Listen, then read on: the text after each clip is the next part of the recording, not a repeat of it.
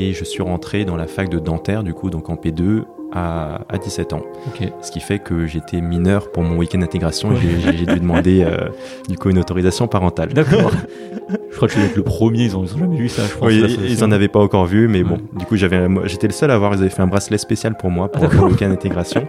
Et euh, à cause de ce bracelet, personne n'était censé me donner à boire. Et ça a été l'effet inverse. Tout le monde voulait me faire boire. Ouais, bon. Et après, je me dis, bah, waouh, toutes ces connaissances-là, maintenant que je les ai acquises, que j'ai passé des centaines d'heures, même, plus que des centaines d'heures à accumuler tout ça, ce serait sympa de les partager autour de moi, de partager cette passion, parce qu'au final, quand je suis dans un domaine, j'aime bien que mon entourage, mes amis, mes, mes proches partagent un petit peu la même passion pour qu'on puisse se comprendre, euh, vivre plus de choses ensemble. Et euh, il me dit, bah Daniel, euh, on s'entend bien, est-ce que ça te dit de venir la semaine prochaine sur la Fashion Week? Et à l'époque, je t'avoue que je ne connaissais pas du tout la Fashion Week, Ouais. j'étais pas du tout dans la mode, j'étais vraiment euh, très mal habillé, j'y connaissais rien du Ouais. tout. Et pour moi, ce qui ressemblait le plus dans, dans ma tête, c'était la Japan Expo. Du coup, je lui ai dit, est-ce que la Ouais. Fashion Week, c'est une sorte de Japan Expo avec des vêtements? Il me dit, ouais. pas du tout, faut que tu viennes. Presque toutes mes activités, je les ai développées en fait en rencontrant des personnes dans mon entourage qui étaient déjà passionnées par ça et qui m'ont inspiré. Et euh, je pense que c'est voilà, l'élément clé dans, dans toute mon histoire. Tout- toutes les choses que je fais, c'est toujours des personnes que j'ai croisées qui avaient une passion. Et je me suis dit, waouh, mais c'est génial quoi. C'est tellement inspirant que ça m'a donné envie de, de faire la même chose. Salut, je suis Fabrice Giroulet, psychiatre, psychothérapeute, cofondateur de Créate, et bienvenue dans Meditrou, le podcast qui vous amène à la rencontre de professionnels de santé iconoclastes.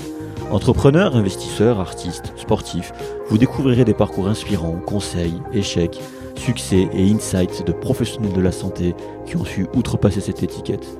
Monter des centres, faire une start-up, gérer une vie artistique, sportive ou associative à côté, porter des projets impact, voici un aperçu des vastes sujets qui vous attendent.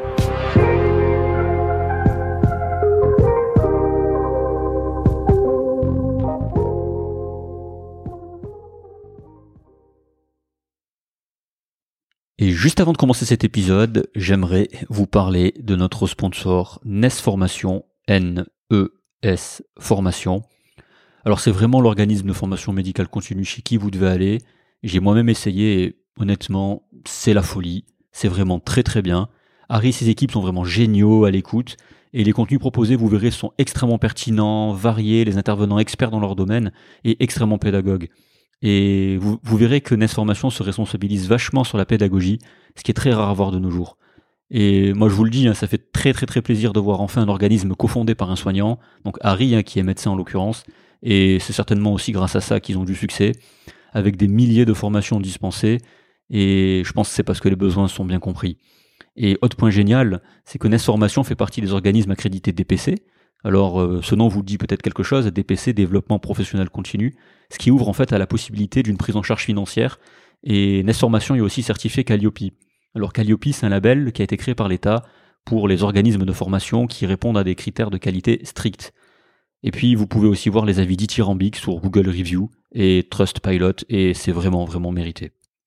Alors voilà, hein, que vous soyez médecin, dentiste, infirmier, kinésithérapeute ou tout juste soignant, hein, et que vous voulez ou avez besoin de vous former. Alors j'ai d'ailleurs appris, entre parenthèses, que seuls 40% des professionnels de santé remplissent leur obligation de formation continue. C'est pas beaucoup. Donc allez sur NES Formation, N-E-S Formation toutattaché.fr. Dites-leur que vous venez de la part du podcast et euh, ils pourront vous proposer un petit quelque chose. Voilà, je vous en dis pas plus. Allez-y vraiment, y jeter un œil, c'est vraiment génial. Et puis euh, maintenant, place à l'épisode.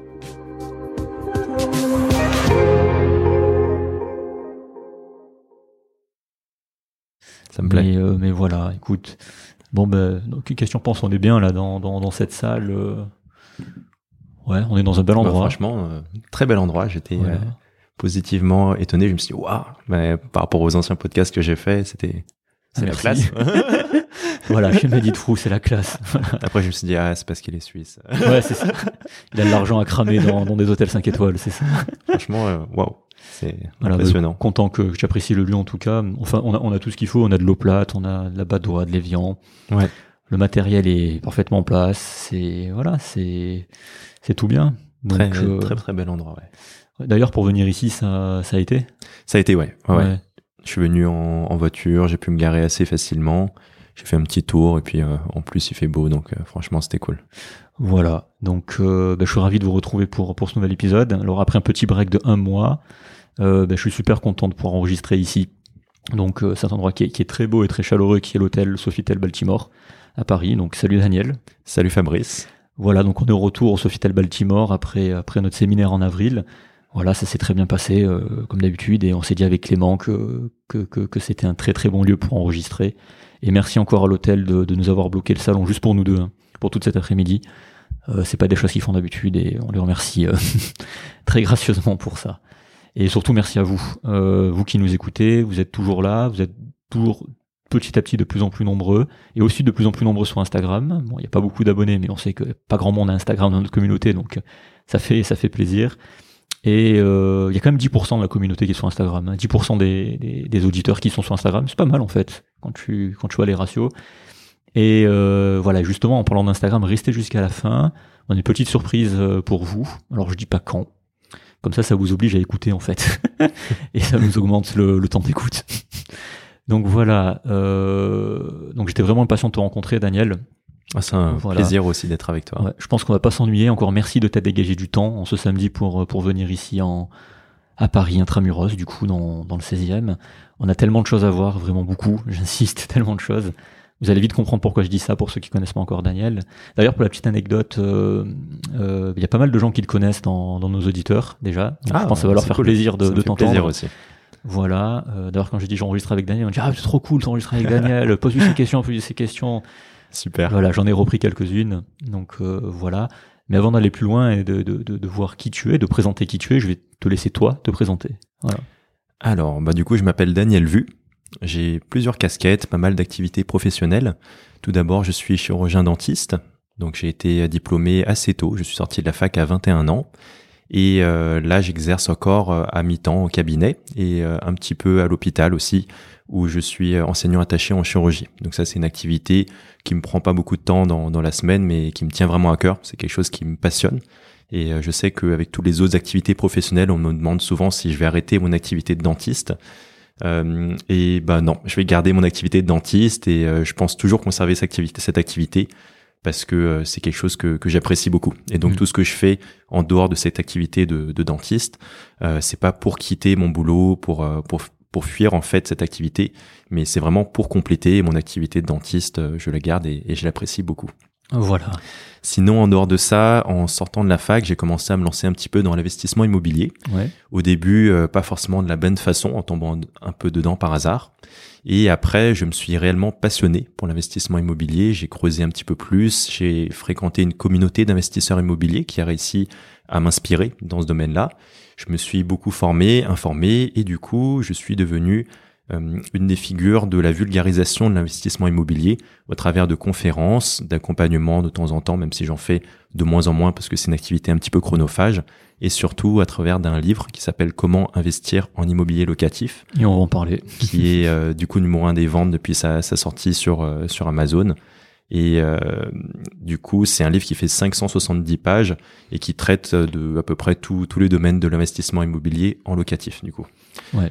Sinon, euh, en dehors de ça, j'ai d'autres activités annexes qui sont euh, le, la photographie et la vidéo. Je, je, suis passionné par ça, mais ça, j'avais commencé quand j'étais étudiant. Mhm. Donc, euh, on couvre des vidéos et des photos de sur la Fashion Week parisienne, des photos et vidéos de mariage, d'événements, des choses comme ça. je cumule aussi des petits boulots d'acteur comédien, donc je suis pas du tout connu dans ce domaine. Voilà, je fais peut-être 8 à 12 tournages par an, mais c'est aussi une activité qui, qui me passionne que, que j'aime conserver parce que c'est un milieu qui, qui est très sympathique, les gens sont adorables à l'intérieur et euh, en plus c'est quelque chose qui nous apprend à, à mieux nous exprimer. Donc euh, c'est quelque chose qui me plaît bien. Ouais. Et sinon, en dernière activité, là on a monté une maison d'édition avec des. J'ai cofondé une maison d'édition qui s'appelle les Éditions d'Île. Ouais. Et on accompagne d'autres auteurs à en fait promouvoir leurs idées au travers de, des ouvrages et à devenir des références dans ce domaine puisque c'est euh, moi-même une aventure que j'ai vécue. Je me suis dit waouh c'est tellement génial que j'aimerais bien accompagner d'autres personnes pour faire ça. Et sinon euh, là je viens d'intégrer aussi le conseil franco-britannique euh, dans le dans la cour de Young et Local Leaders. Et c'est aussi quelque chose qui, qui me plaît beaucoup. Ok Alors, ce qui est magique, c'est que c'est la présentation la plus longue qu'on ait eue dans ce podcast jusqu'à présent. Et t'as vraiment, euh, t'as vraiment fait mon agenda là. T'as- Là, je vois mes notes. T'as vraiment. euh, je suis content parce que du coup, j'ai pas dit de bêtises. Parce que tout ce que tu viens de Super. dire, euh, c'était vraiment pratiquement au mot près. Ah, parfait. Donc, je, je vais juste vous récapituler. Voilà, euh, juste pour prendre, euh, pour prenez un doliprane hein, parce qu'il a dit beaucoup de choses là, Daniel. Donc, si on récapitule euh, point par point, euh, t'as beau avoir, t'as pas dit ton âge, mais t'as, t'as, beau- t'as 27 ans. c'est ça, Voilà. tout à fait. Bientôt 28. C'est ça. Et c'est vrai que tu cumules déjà plusieurs casquettes, malgré ton jeune âge. Euh, bon, je suis pas beaucoup plus vieux, hein, j'ai, j'ai, j'ai 30 ans, donc voilà. Et euh, juste pour vous rendre compte, du coup, si je reprends point par point, donc tu es le plus jeune dentiste de France diplômé, donc à, Ouais, à c'est 20 à, 20 à 21 ans. C'est Voilà, ça. c'est comme tu as dit. Tu as aussi une activité d'enseignant à la fac, C'est ça. euh, auteur d'un best-seller, donc numéro 1 sur Amazon dans l'immobilier, ça on va pas mal en parler, c'est sur euh, ton livre Investir dans l'immobilier locatif. C'est ça. Tu as, alors ça tu l'as pas dit, mais tu as aussi coécrit un livre sur le racisme et l'adoption, si je dis pas de bêtises. C'est ça. C'est ça. Voilà, donc tu as fait photographe pour la Fashion Week, ça aussi on en parlait, tu as une activité de comédien, tu as aussi une maison d'édition. Euh, J'ai vu aussi que tu étais impliqué dans plusieurs vies associatives, notamment pour l'Opéra de Paris, si je dis pas de Oui. bêtises. Oui, c'est ça. On va aussi en parler. Donc tu es investisseur immobilier, voilà, de facto. Et puis tu donnes des conférences, ça tu l'as dit, et tu fais aussi partie du programme Young Leader, c'est aussi euh, franco-britannique. On va en parler, euh, parce que j'ai plein de questions par rapport à ça. Super. Euh, mes collègues aussi m'ont demandé.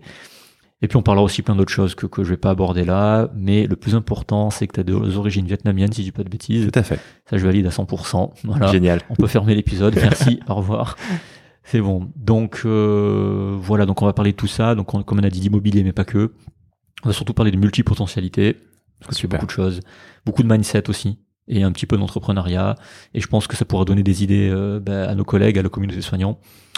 Voilà. C'est un programme un peu chargé. Parfait. Bah, Euh, avec grand plaisir.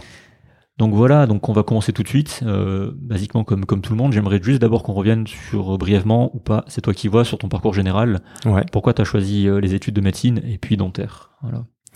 Euh, les études de médecine me sont venues un petit peu de, de façon innée, je pense par euh, par mon cadre familial. Il se trouve que voilà, je, je viens d'une famille qui il y a quelques générations encore euh, avait émigré en France du coup. Et euh, c'est vrai que dans dans notre éducation, les professions médicales sont souvent très mises en avant. C'est des professions qui sont vues comme étant un petit peu sûres. Et du coup, c'est vrai que pour des personnes qui arrivent dans un pays on se dit voilà, euh, l'intégration va peut-être être compliquée, on peut euh, se baser sur une valeur sûre qui sont les études médicales où il suffit entre guillemets de travailler dur à l'école et on n'a pas après euh, forcément euh, de d'insécurité au niveau du travail. C'est des professions où on trouve assez facilement du travail. On peut être autonome, ce qui veut dire que voilà, si euh, il y a des complications au niveau de, de l'intégration dans, dans une entreprise, des choses comme ça, on peut se retrouver simplement indépendant dans son cabinet et très bien fonctionner professionnellement comme ça. Et donc effectivement, dans ma famille, c'est des professions qui se retrouvent assez souvent. Je pense qu'on doit avoir euh, cinq pharmaciens, six médecins, quelque chose comme Ah, ça dans ma famille et on n'avait pas encore de dentiste et je me suis dit euh, pourquoi pas. Et en fait, ce qui se passe, c'est que du coup le, le côté médical me semblait un petit peu évident. Pour moi, c'était voilà soit soit être ingénieur, soit soit être dans dans le domaine de la T'as le médecine. cliché, quoi. Exactement. C'est je je suis le cliché. C'est horrible, mais c'est vraiment comme ça. Euh, et ce qui se passe, c'est que le père de mon meilleur ami au, Ouais. au collège lycée était chirurgien dentiste et il représentait un petit peu l'image de la, la personne idéale que, que je souhaitais devenir. Ouais. Et je pense que plus que le métier, c'est plus lui en tant que personne qui, qui m'a inspiré. Et je me suis dit, waouh, il a une vie tellement parfaite. Pourquoi pas, effectivement, me, lancer comme lui dans, dans la chirurgie dentaire. Donc, euh, c'est un métier que j'ai choisi un petit peu par euh, à cause de son image extérieure. Je Ouais. connaissais pas du tout le métier et euh, je l'apprécie encore plus maintenant quand je connais le métier. C'est intéressant. Qu'est-ce que tu avais trouvé de parfait d'extérieur? Euh, absolument tout. Il avait euh, une famille absolument adorable, des très bonnes relations avec ses enfants, avec sa femme. Des, euh, ils étaient bien au tout point au niveau de l'éducation, au niveau de leur style de vie, leur cadre de vie, leur ouverture, parce que c'est vrai que bah, d'un côté, je pense que euh, c'était une famille qui, qui était euh, assez pointueuse sur euh, la réussite, les études, etc., tout en gardant une certaine ouverture sur l'extérieur. Et ça, je trouvais ça beau. Ok. Mais concrètement, comment ça se passe? Parce que si t'es diplômé à 21 ans, euh, t'es rentré à la fac à quel âge du coup? Alors, je suis rentré à la fac, euh, je devais avoir 16 ans à la fac, du coup. Ok, ouais. Et euh, j'ai eu mon bac juste avant mes 15 ans. Je suis rentré en PACES, donc la première année des études communes de santé, donc c'était l'année de concours à 16 Ouais. ans. Et je suis rentré dans la fac de dentaire, du coup, donc en P2, à, à 17 ans. Ce qui fait que j'étais mineur pour mon week-end d'intégration. Ouais. et J'ai dû demander euh, du coup une autorisation parentale. D'accord. je crois que dois être le premier, ils ont, ils ont jamais vu ça, je pense. Oui, Là, ils en avaient pas encore vu, mais Ouais. bon, du coup, j'avais, j'étais le seul à avoir. Ils avaient fait un bracelet spécial pour moi Ah, pour d'accord. le week-end d'intégration. Et euh, à cause de ce bracelet, personne n'était censé me donner à boire. Et ça a été l'effet inverse. Tout le monde voulait me faire boire. Ouais, bon. bon, pour ceux qui connaissent les soirées médecine ou dentaire, c'est pareil. hein, ouais, c'est... Ils ont essayé de te corrompre. Exactement. Ils ont réussi. Non, ils ont pas Ils réussi. n'ont pas réussi. hein, voilà. Non, du coup, euh, il n'y avait pas d'âge limite parce que je sais que certaines facs euh, mettent un âge limite pour débuter. C'est- C'était à Paris du coup que tu as fait? C'était à Paris, ouais. ouais, ouais. Ok, eux, il n'y avait pas d'âge limite pour entrer. Non, ça va. En tout cas, ils m'en ont, ils ont pas parlé, en tout cas. Ok. Donc tu, tu fais ça, P2 17 ans, donc après le cursus dentaire, si je dis pas de bêtises, euh, c'est 5-6 ans C'est cinq 6 ans, c'est ça. Six ans. Ouais. Enfin, euh, du coup, la deuxième année euh, à 17 ans et j'ai fini à, à 21 ans, du coup. D'accord, ok. Et à la suite de ça, euh, tu t'es dit, parce que chez vous, vous pouvez faire orthodontiste, si je dis pas de C'est bêtises. ça. On peut faire, en fait, on a trois spécialités. On peut passer l'internat en cinquième et en sixième année. On peut le passer deux fois. Ouais, Je sais pas si c'est une chance, mais on, on peut le passer deux fois. ouais, Et on a le choix entre trois spécialités. La première, c'est orthodontie. ouais. Euh, donc pour ceux qui connaissent pas, c'est simplement pour aligner les dents. La deuxième, c'est la chirurgie, donc euh, la chirurgie vraiment pure. Et la troisième, c'est ce qu'on appelle médecine bucco-dentaire. C'est un petit peu les Dr House de la dentisterie. Mhm. Donc ça paraît un petit peu stylé comme ça, mais globalement, c'est des personnes qui prennent en charge des patients qui ont qui sont des, avec des polypathologies. Et du coup, c'est un domaine qui est assez compliqué. Ok. Donc toi, tu finis, t'as pas décidé de faire, faire d'internat Non, j'ai beaucoup hésité Ouais. et euh, j'ai même commencé au début à le travailler. Ouais, Et au final, j'ai, euh, je, suis revenu sur mes pas parce que je me suis rendu compte que je maîtrisais pas euh, tous les enjeux de l'internat. En fait, je pensais euh, à l'origine me lancer dans l'orthodontie en me disant voilà, ça me fera un diplôme en plus. Euh, en plus, à l'origine, c'était pas forcément pour les bonnes raisons. Je m'étais dit voilà, l'orthodontie c'est quelque chose qui est assez rémunérateur. Et si jamais ça me plaît pas, je pourrais toujours à côté faire de l'omnipratique, un petit peu un mélange des deux. C'est comme ça que je voyais mon activité. Jusqu'à ce qu'on me dise que quand tu as la spécialité d'orthodontiste, si tu veux la pratiquer et la mettre sur ta plaque, euh, si tu mets orthodontiste sur ta plaque, tu n'as plus le droit de faire de l'omnipratique. D'accord, En tout cas, pas, pas de façon rémunératrice. Tu dois le Mhm. faire euh, gratuitement si jamais tu le fais. Et par contre, si tu es omnipraticien, tu peux faire à côté des formations privées d'orthodontie, voire des DU ou des choses comme ça. Et à ce moment-là, tu es omnipraticien, mais tu peux aussi faire de l'orthodontie. Ce qui actuellement me semble un petit peu une aberration. Euh, c'est un petit peu dommage pour les spécialistes en orthodontie que eux ils ne puissent pas faire de l'omnipratique, Oui, alors que l'omnipraticien peut faire de, de l'orthodontie. je vois. Mais du coup, comment tu vis tout ça quand t'es jeune, comme ça, à la fac Comment tu vis tes études? Comment tu les as vécues? Avec les gens plus âgés autour de toi? Est-ce que c'était normal, tout s'est bien passé? Ou est-ce que c'était plus dur? Ou est-ce que c'était fun? Comment comment tu t'as vécu ça? J'ai très bien vécu mes études, j'ai adoré. D'accord. C'est vrai que pendant le, le collège, lycée, le fait d'avoir deux ans de moins, c'est quelque chose qui est assez discriminant parce que tout de suite, bah, les personnes te rencontrent dans une promo de sixième où t'es deux ans plus jeune, t'es tout de suite le, le petit frère de la classe, le petit frère de la promotion. Donc euh, d'un côté, on t'intègre et euh, on te protège un petit peu, on te couve. D'un autre côté, quand tu suis la même promo et que tu arrives en première terminale, ça commence à être un peu plus compliqué. T'as moins envie d'être couvé, moins envie d'être le petit frère de, de la promo. Quand tu arrives après en, en, en- année de, de médecine, en fait, on arrive dans un cadre qui est totalement nouveau avec des personnes qui ne me connaissent pas. Et à ce moment-là, les personnes, pour la plupart, ne savaient même pas que j'avais des, des années d'avance. Certains pensaient même que j'étais plus vieux qu'eux. Et euh, c'est là, du coup, j'ai pu euh, m'intégrer co- comme je le voulais. J'ai Ouais. été pas mal dans les associations. C'est vraiment des belles années. Et même ma première année a été une, une année que j'ai adorée. En fait, une année qui traumatise souvent les étudiants, Oui, mais oui, moi, je l'ai adorée. D'accord, ok. La- L'avance, c'est euh, c'est parce que tu avais des facilités. C'est tes parents qui ont proposé, c'est les professeurs de l'époque qui t'ont dit euh, tu peux passer, comment? C'est les professeurs, le, le professeur en, en CP, au bout d'une semaine, a, ouais. demandé à ce que je passe en, en CE1. D'accord Et après, en CE2, il y a- je crois que c'était encore le professeur avec le psychologue sûrement de, de l'établissement, Ouais. où ils m'ont proposé de passer directement en CM1. Mais il y avait un voyage de classe en milieu d'année. Et euh, du coup, je voulais absolument pas rater ce voyage de classe. Ouais. Donc, j'ai fait la moitié du, du CE2 jusqu'au voyage de classe. Ouais. Et après, je suis passé en CM1. D'accord. Bon, au moins tu savais ce que tu voulais, quoi. C'est ça. Ils ont accepté euh, que ça se passe comme Oui, ça. oui, bah, moi, je voulais mon, je voulais mon voyage. Ouais, C'était où d'ailleurs À euh, D'accord. euh, au ski, du coup. Ok. Bon, c'est vrai que quand t'as cet âge-là, quand tu as des trucs comme ça, t'as pas envie de. Ah bah oui, carrément, c'est l'événement de l'année. C'est ça, ouais. voilà. Donc, ok. Euh, bah, du coup, par rapport à toutes tes activités annexes, euh, par quoi t'as vraiment commencé, en fait? J'ai commencé par, euh, alors je sais plus si c'est la photographie vidéo ou les tournages en tant qu'acteur comédien, les deux à peu près concomitants. Ouais. C'est une activité qui m'a permis d'avoir des facilités à la, à la faculté pour aménager mes horaires.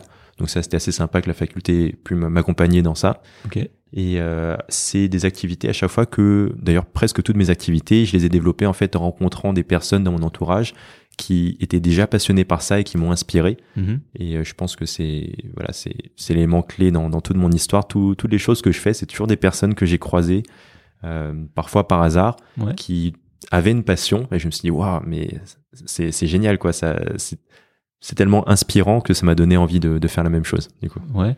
Mais du coup, la, la photo, tu, tu commences, euh, tu te dis, juste tu te dis parce que tu trouves ça inspirant, tu trouves ça beau, tu, tu te lances, que tu achètes un appareil, tu commences à faire des Ah. photos. Comment ça se passe le processus Comment comment t'arrives à si, si on fait le chemin depuis, euh, tu commences la photo jusqu'à proposer tes services pour la Fashion Week à Paris, comment tu Ah oui, d'accord. Euh, alors j'ai commencé la photo. Alors dans la famille, ma mère était la première à prendre des photos avec un appareil réflexe. Ouais. Et il se trouve que j'ai toujours détesté prendre euh, des photos quand, quand elle, elle, elle était dans la photographie. C'est pas quelque chose qui me motivait du tout, jusqu'à ce que j'arrive en dentaire et que je commence à prendre des photos de dents avec mon téléphone. Donc voilà, ça a commencé vraiment dans quelque chose qui n'était pas forcément euh, très très inspirant pour d'autres personnes, mais moi ça me passionnait de prendre en photo les dents et les résultats surtout de, de mes œuvres, parce qu'il se trouve qu'en dentaire on a un gros côté esthétique que j'ignorais Oui. au départ, c'est que en fait on a pas mal de restaurations sur les dents antérieures qui se font avec de la résine et on a un, un petit peu un, un talent de, de, de sculpteur à obtenir vrai, où en fait on va il y a des, même des concours d'esthétique où on prend les photos des dents avant restauration et après restauration. Et le but c'est d'avoir les dents les plus naturelles possibles qu'on ne puisse pas discerner en fait la restauration en résine de la dent naturelle que ça soit vraiment dans une continuité. Et donc j'ai commencé à prendre des photos des dents avant après pour des concours d'esthétique des choses comme ça. Après on a eu à la fac des cours de photographie en dentaire avec des un, un- un enseignant qui venait prendre des photos au réflexe Alors, donc avec un matériel un peu plus professionnel Ça, c'est trop cool. C'est-à-dire, c'est, c'est rien à voir avec les dents. Là, c'est vraiment des cours de photo à la fac. C'est ça, c'est des cours de photo. C'est un, un Mais bien, enseignant euh, ouais. avec qui j'ai gardé contact parce que franchement j'adore. Et c'est vraiment des, des cours de photo. On a des, des cours sur. Alors c'est des photos pour les dents, Ouais. mais effectivement ça nous, ça nous explique les, les bases de la photographie. C'est trop bien, ok. Alors après tous les étudiants ne suivent pas les, les conseils, donc il y en a beaucoup qui sont restés avec les photos au smartphone. Mais ça m'a décidé à acheter mon premier appareil photo réflexe. Ok. C'est, bien d'avoir ça à ta fac. C'est quelle fac que t'as fait à Paris? C'est la fac. Alors maintenant ça s'appelle l'université de Paris, donc Ouais. ça a fusionné. Mais à l'époque c'était la faculté Paris Descartes. Ok. Donc euh, Montrouge qui a fusionné avec euh, Garancière qui était à Paris 7, il me semble. Ok. Et donc, tu te souviens du premier boîtier que t'as acheté? C'était un Canon 700D, il me semble. Ou 700D, après je passais au 750. Ouais. Classique, ouais. Ok. Et donc là, tu commences à prendre des photos et Je puis. commence à prendre euh, des photos de dents, de voyages. Et là, j'ai un ami qui, lui, était déjà pas mal dans la photo, qui était Ouais. meilleur que moi, qui me montre un petit peu ce qu'il fait. Et euh, je trouve ses talents tellement inspirants que je me dis, waouh, faut que j'atteigne son niveau. Ouais. Et du coup, c'est ensemble qu'on se lance dans la photographie. Une fois que j'atteins un petit niveau, lui me propose de faire des photographies de mariage, parce qu'il avait Ouais. déjà couvert quelques mariages. bien. Et donc, on, on monte une, une boîte entre guillemets à deux en tant que en tant qu'étudiant. On commence à faire des photographies euh, de pour des événements, des concerts, etc. La faculté me propose aussi de prendre en photo euh, de façon rémunérée des événements à la faculté. Trop bien, ouais. Et euh, après, à partir de ça, je, je, on, est- on est resté toujours dans, dans des petits boulots euh, qui qui étaient pas très développés. C'était toujours des, des mariages, des, Ouais. des petits événements en tout cas. Et à une soirée où je m'ennuyais un petit peu, je rencontre un, un ami qui en fait était dans la Fashion Week depuis euh, 5-10 ans. Donc lui, c'était un passionné de la Fashion Week. Il était photographe, lui, ou plutôt Lui, il modèle? était photographe, ok. c'est ça. Et euh, il me dit, bah Daniel, euh, on s'entend bien, est-ce que ça te dit de venir la semaine prochaine sur la Fashion Week Et à l'époque, je t'avoue que je ne connaissais pas du tout la Fashion Week, Ouais. j'étais pas du tout dans la mode, j'étais vraiment euh, très mal habillé, j'y connaissais rien du Ouais. tout. Et pour moi, ce qui ressemblait le plus dans, dans ma tête, c'était la Japan Expo. Du coup, je lui ai dit, est-ce que la Ouais. Fashion Week, c'est une sorte de Japan Expo avec des vêtements? Il me dit, pas du tout, euh, faut que tu viennes. du coup, euh, voilà. Et euh, j'hésite beaucoup, et euh, à l'origine, je ne comptais pas venir. Et il se trouve que il m'a proposé ça juste dans ma première ou ma deuxième année où je commençais à être euh, attaché à l'hôpital. Donc euh, normalement j'étais censé euh, accompagner des étudiants pour leur première chirurgie. Et on était dans une période où les étudiants en dentaire avaient décidé de faire grève. Et donc Ouais. euh, j'arrive à l'hôpital et on me dit les étudiants avec qui tu dois travailler font grève, ils ne travaillent pas. Et je me dis bon bah tant pis, je, je repars de l'hôpital et je me dis puisque je suis déjà sur Paris, pourquoi pas aller à la fameuse Fashion Week. Et donc je, je vais à la Fashion Week et j'arrive à rentrer à un défilé qui est euh, le défilé Chanel alors que je n'avais pas d'invitation. En fait. ouais, voilà, bah, oula, attends, là, on va reprendre. c'est passé là, là t'as raconté. Euh, il, s'est passé combien de temps entre le moment où tu commences la photo et le moment où tu, tu rentres à cette Fashion Week? J'ai commencé la photo pendant pendant mes, mes années d'études. Je sais plus en, quelle année, ça doit être en peut-être en troisième ou quatrième année. Donc t'avais euh, 18, 19 ans? Quelque chose comme ça, ouais. Ouais. ouais. Ok. Et euh, la photographie, euh, j'ai commencé à faire des photographies de mariage vers la fin de mes études, cinquième ou sixième année. Et euh, le début de la Fashion Week, je pense que ça commence un an euh, après la fin de, de mes études, vers euh, 20, 21, 22 ans, je pense. Ouais, 22 ans, il y a, 3-4 ans entre le moment où tu commences à prendre une photo et où tu te retrouves. C'est ça. Tu as beaucoup pratiqué la photo entre temps, ou tu m'as dit avec le. Déjà, c'est, c'est exceptionnel, dans le sens où tu es étudiant en médecine. ça, il n'y en a pas beaucoup qui le font. Je sais qu'il y en a qui nous écoutent qui le font. C'est de se dire, je suis étudiant en médecine et je vais faire une, une, une entreprise, en fait, un truc oui. entrepreneur avec un pote. Oui. Et je vais faire une boîte qui fait des photos. Déjà, déjà c'est énorme. Déjà, quand tu es jeune, quand tu es aussi jeune de faire ça ça sort déjà du cadre. Enfin, tu fais pas ça à 18 ans quand tu fais médecine. Euh, j'en connais pas beaucoup qui, ont fait ça. Il y en a, j'en fais partie, mais déjà ça c'est exceptionnel. Puis tu dis que tu t'es beaucoup entraîné quand même, tu as beaucoup pris de photos pendant ces, ces 3-4 ans. Oui, oui, j'ai pris pas mal de photos, oui. oui, oui. Ok, donc avec un avec ton ton pote qui était euh, un mentor au final, qui t'expliquait un peu comment faire. C'est ça. Bah, lui, vraiment, euh, je pense que sans lui, ça serait pas fait. Mais c'est vraiment lui qui m'a inspiré. Et je me suis dit, voilà, si on doit faire des projets photos, ça sera vraiment avec deux, à, deux avec lui. Et ça me donnait une occasion de passer un petit peu de temps ensemble sur, euh, sur des événements sympathiques. Donc c'était cool. T'as as kiffé faire ça, les trucs de mariage, les trucs. J'ai adoré les événements. En général, les mariages, un petit peu moins que ça à quoi je m'attendais. À la base, ça m'a beaucoup motivé. Je me suis dit, ouais, c'est assez festif, c'est cool, c'est un moment heureux. Pour au final me rendre compte que alors j'ai eu après le même effet sur sur la Fashion Week, mais principalement sur les mariages, que le fait de prendre des photos en, en loisir est beaucoup plus agréable que le fait de le prendre de façon professionnelle. C'est-à-dire que quand je prends des photos en loisir, j'adore, il n'y a pas de pression, même sur un événement comme un concert, il y a absolument pas de pression. Par contre, bah, si un mariage, on a quand même des personnes qui, qui comptent sur nous. Et euh, si tu rates certains moments clés, comme le, euh, le passage de, de, la bague, des choses comme ça, euh, bah c'est raté, c'est un moment qui reviendra pas. Et du coup, tu as une certaine pression qui pèse sur toi. En plus de ça, bah, les autres sont en train de s'amuser, mais toi, tu es en train de bosser pendant ce temps-là. Du coup, c'est pas forcément, c'est un peu frustrant. Et euh, au final, les mariages, c'est pas ce que je préfère maintenant. Euh, donc on en fait beaucoup moins, mais euh, c'était c'était une période sympa. Ok. Tu continues à en faire du coup des photos? Tu as toujours une activité de photographe? J'ai toujours une activité de photographe, mais maintenant je le fais euh, soit que pour le loisir, soit de façon un peu un peu trop bien rémunérée, on va dire. D'accord. Je suis plus plus plus exigeant qu'avant. Ok, d'accord. Donc on revient sur Chanel, tu rentres à la Fashion Week, tu rentres, parce que attends, comment ça se passe? Quand tu es photographe T'es censé avoir des invitations, c'est ça, tout à fait. Pour il y, a, différents défilés. C'est sur combien de temps la Fashion Week? Trois jours, une semaine? C'est sur une sur dix jours en général. ouais, c'est ça. Donc t'es photographe, t'as tes accréditations pour rentrer à telle heure à tel défilé. Et ça. toi, t'arrives à rentrer au défilé Chanel. Comment t'as fait du coup pour rentrer? Alors en fait, les, mes amis m'ont dit tu, tu, es rentré parce que tu ne savais pas que c'était impossible. Et en fait, euh, juste avant, je, mon ami m'avait envoyé un, emploi du temps. Et en fait, ce qui se passe, c'est normalement, les, déjà les lieux sont tenus secrets la, plupart du temps, donc on ne sait pas où sont les lieux. Sauf que on a on réussit en fait en recoupant les données des différents photographes à obtenir plus ou moins les lieux des différents événements. Il y en a, il y a globalement un défilé toutes les heures à un endroit différent dans Paris. Donc là, il me donne un peu l'emploi du temps de la journée. Je vois qu'il y a, il y a Chanel euh, qui commence du coup, c'était au Grand Palais à Paris. Chanel fait souvent ses défilés au Grand Palais.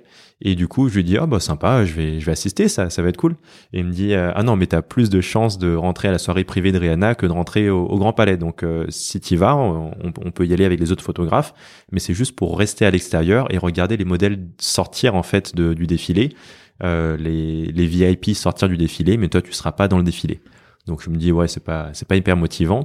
Et puis vu que mes étudiants finalement ont, fait grève, je viens tout de même sur place et je me dis bah je perds rien, pourquoi pas essayer de, de rentrer dans, dans l'événement.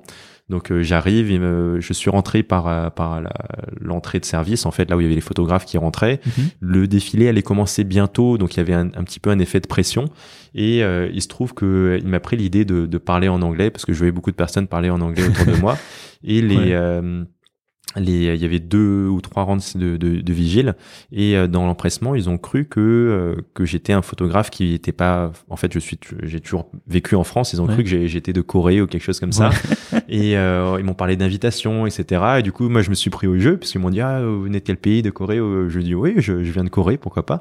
Et j'aurais dit ils m'ont dit vous avez l'invitation. Mais j'ai dit bah l'invitation a dû a dû se perdre d'ici la Corée parce que j'ai pas reçu une invitation mais bon pourquoi pas. Moi j'aimerais bien rentrer pour pouvoir prendre des photos, c'est quand même mon travail, etc.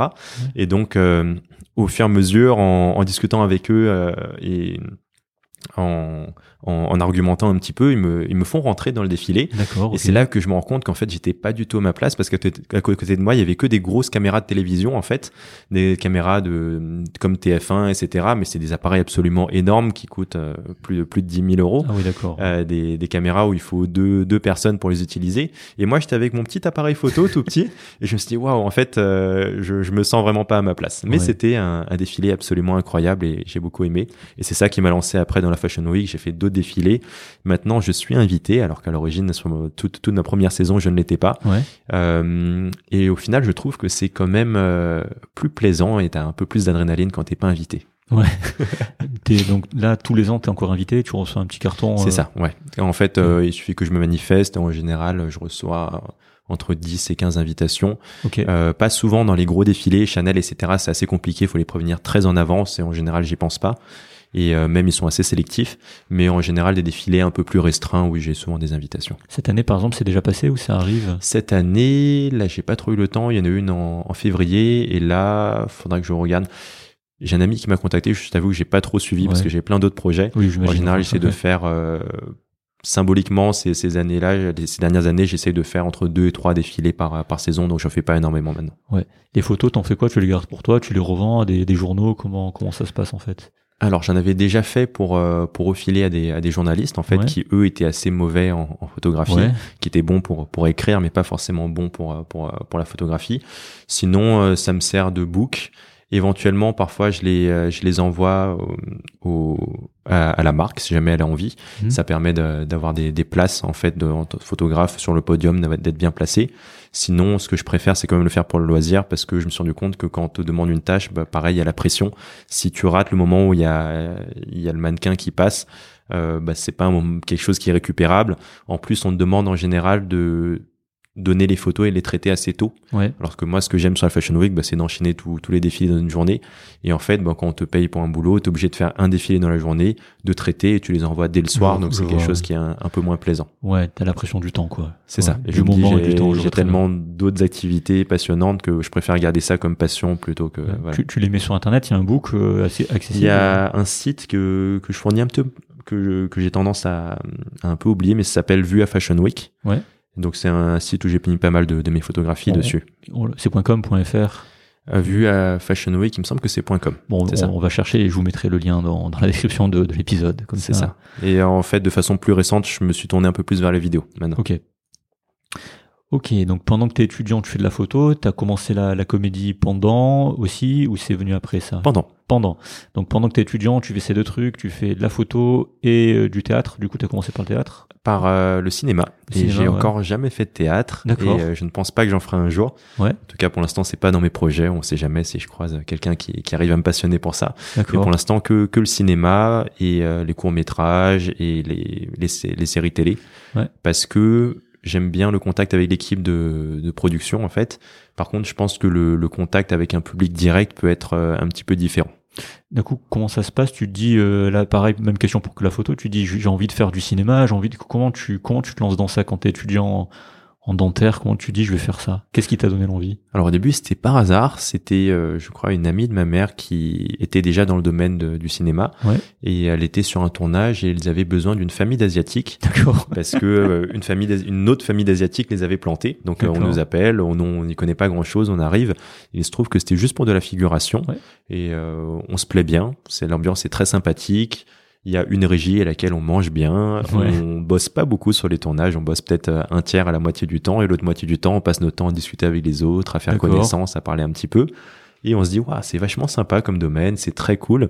Et pourquoi pas refaire des tournages. Donc euh, sur place, on se fait des amis, des contacts, et après ces personnes-là nous rappellent sur d'autres tournages.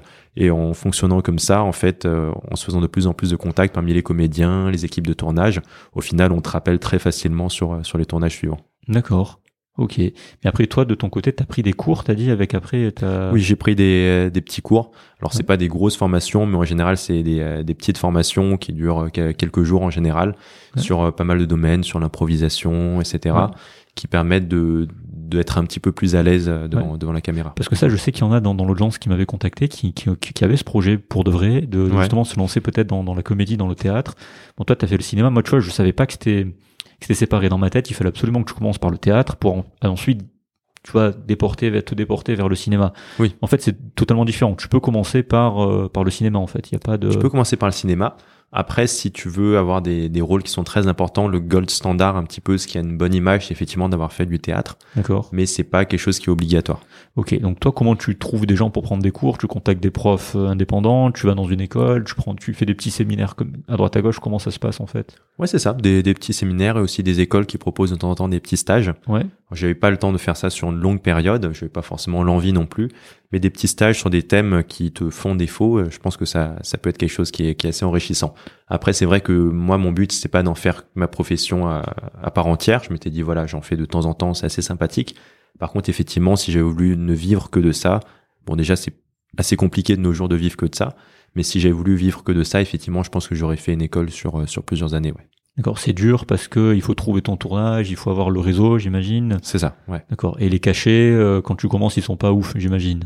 C'est pas ouf. Alors pour un boulot étudiant, moi j'en étais très satisfait parce que pour une demi-journée en général c'était autour des 100 euros en tarif syndical. Alors ouais, quand on Donc, quand on euh, pense aux gardes d'externe en médecine, euh, Exactement. À, à mon époque c'était 24 heures, euh, ouais, 100 euros 24 heures, ouais, c'était ça. Moi par euh, par mois en tant qu'étudiant, je crois que c'était 100 à 200 euros. Donc, ouais, mais euh, c'est pareil. hein, en je me dis waouh, en une demi-journée, je gagne ce que je gagne en un mois à l'hôpital, donc c'est Ouais. pas mal. Mais c'est déjà c'est déjà énorme quand t'es quand Oui. t'es jeune et quand tu euh, quand tu trouves un on va dire un ouais, des revenus alternatifs comme ça, euh, c'est en plus qui te font plaisir parce que tu prends plaisir. C'est ça, faire tu prends plaisir, tu t'amuses bien, tu retrouves des amis parce qu'au final la communauté des acteurs comédiens surtout asiatiques est assez petite. Bon, ok. Et sur Paris, on se rend compte que c'est à peu près toujours les mêmes. D'accord. Il y avait une, une cinquantaine de personnes et c'est vrai qu'à chaque fois j'étais là, ah, il y a lui. Même quand tu regardes la télé après, bah, tu revois les mêmes personnes. Tu Ouais. te dis, ah oui, bah lui, j'étais avec lui sur tel tournage, lui, je le connais, etc. D'accord. Et euh, quand t'es dedans, tu, tu, tu revois très très souvent les, les mêmes personnes. Ouais. Donc t'as commencé fort quand même. hein. T'as ta, ta jeune vie d'adulte. euh, là, tu fais de la photo, tu crées une boîte, tu crées ta, enfin, ta propre boîte toi-même pour, euh, je veux dire, pour le cinéma, pour les tournages. Et puis euh, à Paris, t'as as, eu du mal à trouver. C'est assez facilement trouvable pour les gens qui habitent à Paris, euh, comme ça des stages. Qu'est-ce que tu tapes sur internet, stage Ah oui, ça c'est hyper facile, oui. Ouais. oui. Ok. C'est abordable les, les prix des. C'est par journée, par demi-journée, par week-end. C'est. Ça dépend, il y a vraiment de tout. C'est en général par, soit par euh, week-end, par semaine, par mois. Ouais. Et oui, en général, c'est c'est assez abordable. Ok. Ok, bah ça fait ça fait déjà pas mal de choses encore une fois quand, quand tu commences. Puis comment tu gères justement euh, à la fois ton bah, parce qu'il y a, il y, a y a du taf quand tu es étudiant, tu dois quand même aller en cours, tu dois il y a Ouais. des examens à préparer. Comment tu t'organises au niveau du temps pour faire tout ça, c'est-à-dire à la fois ton activité de photo, ton activité de justement de dans, dans la comédie, comment tu comment tu t'organises concrètement? Euh, je pense que après l'organisation, c'est quelque chose que j'ai toujours eu depuis petit parce que j'ai eu la chance d'avoir une famille qui m'a beaucoup ouvert à plein d'activités. Ouais. Quand j'étais petit, on m'avait mis dans des, des clubs scientifiques, d'éduc- de, on t'éduquait en fait à un petit peu curieux par rapport au monde extérieur. En même temps, je faisais du scoutisme, j'enchaînais avec du piano, je faisais en même temps de la natation en compétition, j'en faisais entre trois et quatre fois par semaine. Ouais. Donc euh, j'avais l'habitude d'enchaîner pas mal d'activités. Et je pense que euh, à la fac, bon, il y a que en première année où là j'ai arrêté toutes les activités. Ouais. J'ai fait quelques euh, compètes de natation et j'ai perdu des fiches de natation et je- des fiches en fait de passesse en natation. Et je me suis dit bon, plus jamais. Ouais. Mais sinon, à partir de la deuxième année, j'ai repris un petit peu les des activités. Et euh, je pense que en s'organisant bien, ça c'est assez facile à faire. Le seul point, c'était environ un mois avant les examens à chaque fois de, de me mettre à fond en fait. Et le reste de Ouais. l'année, je me permettais d'être un peu un peu plus souple. D'accord. Donc euh, assez simple de t'organiser, mais une journée type, c'est vous étiez obligé d'aller en cours à Paris? Euh, On n'était pas obligé d'aller en cours. En fait, on avait euh, soit des séminaires, soit des cours magistraux. Ouais. Il y avait l'un des deux, je sais plus lesquels, qu'on pouvait manquer. Après, moi, par habitude, parce que la plupart de mes amis étaient de, de ceux qui allaient en cours, je venais en cours. Je suivais pas forcément en cours. Parfois, en même temps, je lisais un autre cours ou j'étais sur mon ordinateur. J'étais pas, voilà, le plus studieux, mais je donnais une image d'élève studieux Ouais. parce que j'étais en cours. Ouais, bon, on l'a tous fait. Franchement, ça. faire autre chose pendant que le prof parle. Ouais, parce qu'à certains cours, c'est vrai que t'as pas envie d'écouter. hein. Ouais. C'est très lourd. C'est très lourd et euh, on en parlera après justement parce que maintenant t'es de l'autre côté. Ouais. Donc on va, on va en parler juste après. Donc ça fait déjà, encore une fois, le piano, t'as continué? C'est un truc. Le euh, piano, non, j'ai continué jusqu'en terminale. quand Après, j'ai arrêté en terminale parce que du coup, il y avait le concours. Et c'est vrai que j'ai jamais repris. Alors, j'ai repris un petit peu pour le loisir, mais pas de façon très poussée. Ok.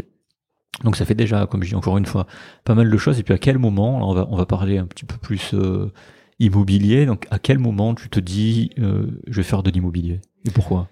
Je me suis lancé vraiment par hasard. Ça aurait pu ne jamais arriver, simplement parce que, bah, en sortant de la fac, je commençais à accumuler un peu plus de revenus que quand j'étais étudiant. J'ai un niveau de vie qui évolue pas beaucoup. Et euh, j'arrive à un moment où je me dis, voilà, je commence à accumuler une petite épargne, donc c'est sympa. Qu'est-ce que j'en fais de cette épargne? Ouais. Donc on me parle des livrets A, etc. Je me dis, voilà, livret A, c'est le taux était pas énorme, il est toujours pas énorme. Du coup, je cherchais un support d'investissement et tout autour dans mon entourage, on me dit, bah, les, la pierre, c'est pas mal. L'immobilier, ça a toujours réussi. Euh, l'immobilier monte toujours, etc. Et l'immobilier a une très belle image en France. Et donc, je me suis dit, je vais acheter un, un premier appartement qui pourra peut-être plus tard me servir à vivre à l'intérieur, mais pourquoi pas commencer à investir, le faire louer et puis plus tard vivre dedans. Donc, j'avais pas du tout le mindset investisseur que qu'on peut avoir maintenant et que là, on a dans, en général dans ce domaine-là, mais c'était vraiment par hasard. Ensuite, suite à cet investissement, j'ai commencé à percevoir mes premiers revenus euh, locatifs qui Oui. étaient euh, pas pas énormes.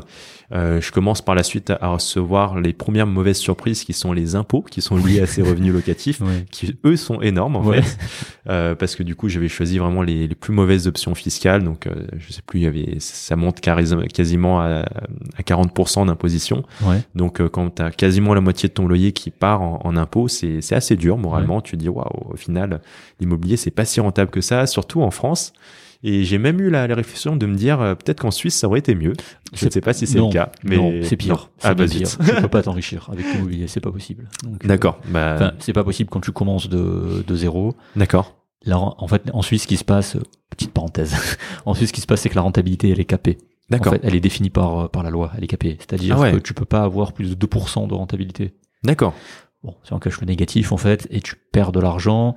C'est un système de bulles, en fait, qui, qui fait que le système est basé sur le fait que les prix augmentent année après année. d'accord Et c'est obligatoire parce que, en fait, le, les gens propriétaires en Suisse, c'est le parc, euh, le- les gens propriétaires du parc immobilier, c'est les banques d'accord et les assurances.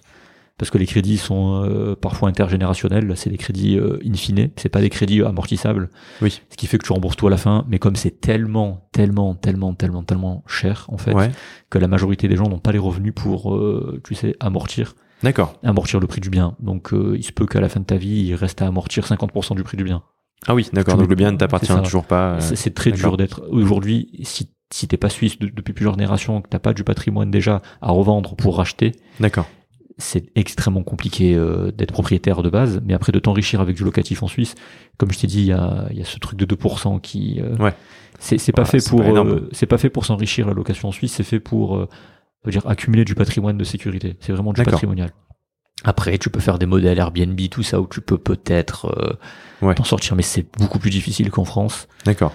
et puis, euh, et puis ouais, non, l'immobilier est tellement cher qu'au final, même si tu fais du Airbnb dans les grandes villes comme Genève ou Lausanne, si le bien il est pas à toi, s'il vient pas de ta famille, euh, si, enfin, c'est, c'est, c'est, c'est- c'est- voilà, c'est, c'est pas rentable.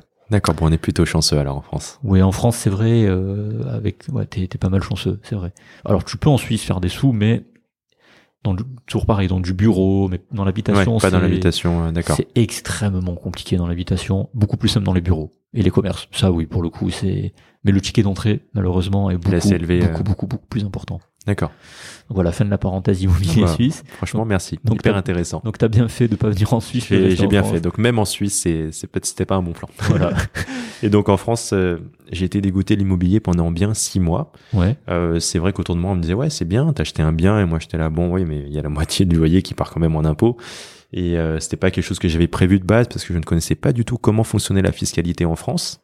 Ensuite, je commence à un moment à regarder un petit peu des forums sur l'immobilier pour voir comment payer moins d'impôts sur ses revenus locatifs. Et là, je commence à tomber sur des communautés d'investisseurs immobiliers qui ont l'air de s'y connaître et qui me parlent de termes techniques que je connaissais pas du tout. C'est quoi le premier forum sur lequel tu tombes sur Internet? Tu t'en souviens? Je me rappelle plus du nom du forum. C'était c'était un moment déjà. C'est pas devenir rentier.com, ça c'est le plus connu, je crois. Je sais pas si tu connais. J'ai découvert ça par la suite, mais c'était Ouais. pas celui-là. C'était vraiment des, des petits forums euh, avec des .fr, je des crois. personnes qui, qui parlaient dessus. euh, Ok. Euh, il me semble qu'il y avait des experts comptables dessus qui parlaient dessus, donc c'était assez pointu. Ouais. Et ils parlaient de LMNP, LMP, etc. Et moi à l'époque, euh, voilà, c'est que des lettres. Je me dis waouh, c'est quoi? Et euh, je commence à m'informer un petit peu dessus. Je commence à fréquenter des des communautés d'investisseurs immobiliers en en physique en fait. Donc je me déplace sur Paris. On a le une communauté que je fréquente toujours, c'est le cercle des investisseurs immobiliers de Paris, qui est connais, super sympathique. Et là-bas, je rencontre des personnes qui eux savent investir en immobilier de la bonne façon, Ouais. parce que je me rends compte qu'au final 90-95% des investisseurs immobiliers ne, ne savent pas optimiser leur, euh, Donc on est leur investissement. Ouais, on est d'accord. Non, mais ça c'est très. Ah oui, je- je- je- exactement, Je, ouais. rebondis sur ce que tu dis parce que c'est un truc que je répète à la longue personne ne me croit au final, mais ceux qui viennent au séminaire ils le savent. Mais oui, en fait, il y a 9 Français sur 10 qui perdent de l'argent avec de l'immobilier, C'est ça, non pas parce qu'ils sont bêtes, mais parce qu'ils connaissent pas le système en fait. tout à C'est fait. juste une méconnaissance des mécanismes. euh, Il y a des mécanismes, il y a des règles du jeu. C'est ça, Le truc, c'est qu'on te les apprend pas à l'école. exactement. Et qu'il faut, euh, voilà, c'est du mentorat. Vous allez voir des forums, vous allez voir des gens qui connaissent. Puis ils vous expliquent les petites, euh, les, les- les petites, les petites règles et comment faire pour pas se faire détruire par les impôts surtout. Tout à fait. Voilà, il y a, il y a des systèmes possibles. Bon, c'est vrai qu'en France, on est quand même bien, bien imposé par rapport à d'autres pays.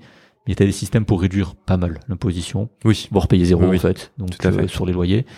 Donc voilà, donc ouais, je, je t'ai coupé. Donc tu, t'es, tu rentres dans ce cercle immobilier, donc tu apprends des choses. c'est ça. Puis tu te rends compte que ton investissement c'était vraiment nul en fait. Exactement. Ouais. Et là, ça me passionne. Je me dis, waouh, au final, 9 personnes sur 10 font pas bien les choses. Mais on a un petit cercle d'initiés qui partagent des informations super intéressantes. Ouais. Et j'ai envie de tout connaître, de tout savoir. Et euh, parce que c'est vraiment un petit peu comme, comme un secret. Je me dis, waouh, il faut que je perce le secret. Ouais. Et donc, je commence à lire plein de livres dessus, à recouper des informations parce que les livres, en fait, que j'avais lus étaient assez parcellaires et traitaient d'un sujet, mais pas forcément de tout, en fonction de des préférences de, de chaque auteur. Euh, j'écoute pas mal de podcasts, euh, j'écoute des vidéos YouTube Ouais. avec euh, Yann Darwin, etc. Ouais. Euh, les personnes qui sont assez connues dans le domaine. Et après, je me dis, bah, waouh, toutes ces connaissances-là, maintenant que je les ai acquises, que j'ai passé des centaines d'heures à, même, même plus que des centaines d'heures à accumuler tout ça, ce serait sympa de les partager autour de moi, de partager cette passion, parce qu'au final, quand je suis dans un domaine, j'aime bien que mon entourage, mes amis, mes, mes proches partagent un petit peu la même passion pour qu'on puisse euh, se comprendre, euh, vivre plus de choses ensemble. Et je commence à en parler autour de moi. Donc, Oui. j'accompagne des amis pour investir en immobilier parce que du coup, après, j'ai investi Ouais. de la bonne façon et j'accompagne euh, des amis, des étudiants aussi en dentaire et euh, je les accompagne de façon gratuite pour le- investir en immobilier du coup. Mais, mais ça, tu vois, je suis tout à fait d'accord avec toi. Tu as dit un truc, moi, qui m'a fait titre là, et qui me, qui, qui me ravit vraiment. C'est que tu as dit, j'ai des connaissances. Alors déjà, tu as travaillé, ça, ça, je vous le dis. Hein. vous avez compris, pour apprendre, quel que soit le domaine, que ce soit la médecine, la dentisterie, l'immobilier, même la comédie, la photographie, il n'y a pas de secret en fait. Vous n'allez pas savoir bien investir si vous vous formez pas, si vous prenez pas le temps sûr. justement de regarder ce qui marche et ce qui fait. C'est Ouais. comme en dentisterie, on- quand vous apprend une, une opération, euh, vous, vous savez pas la faire au début, c'est pas Ah bah possible. oui. Vous devez la faire, la refaire, la re-refaire. On vous montre comment ça marche, et puis là vous y arrivez. Donc euh, croire que il faut investir dans la pierre, ça c'est ce que tu as dit, c'est très juste. Ouais. En France, on a on a un truc avec la pierre qui dit il faut de la pierre, c'est sûr, il faut de la pierre.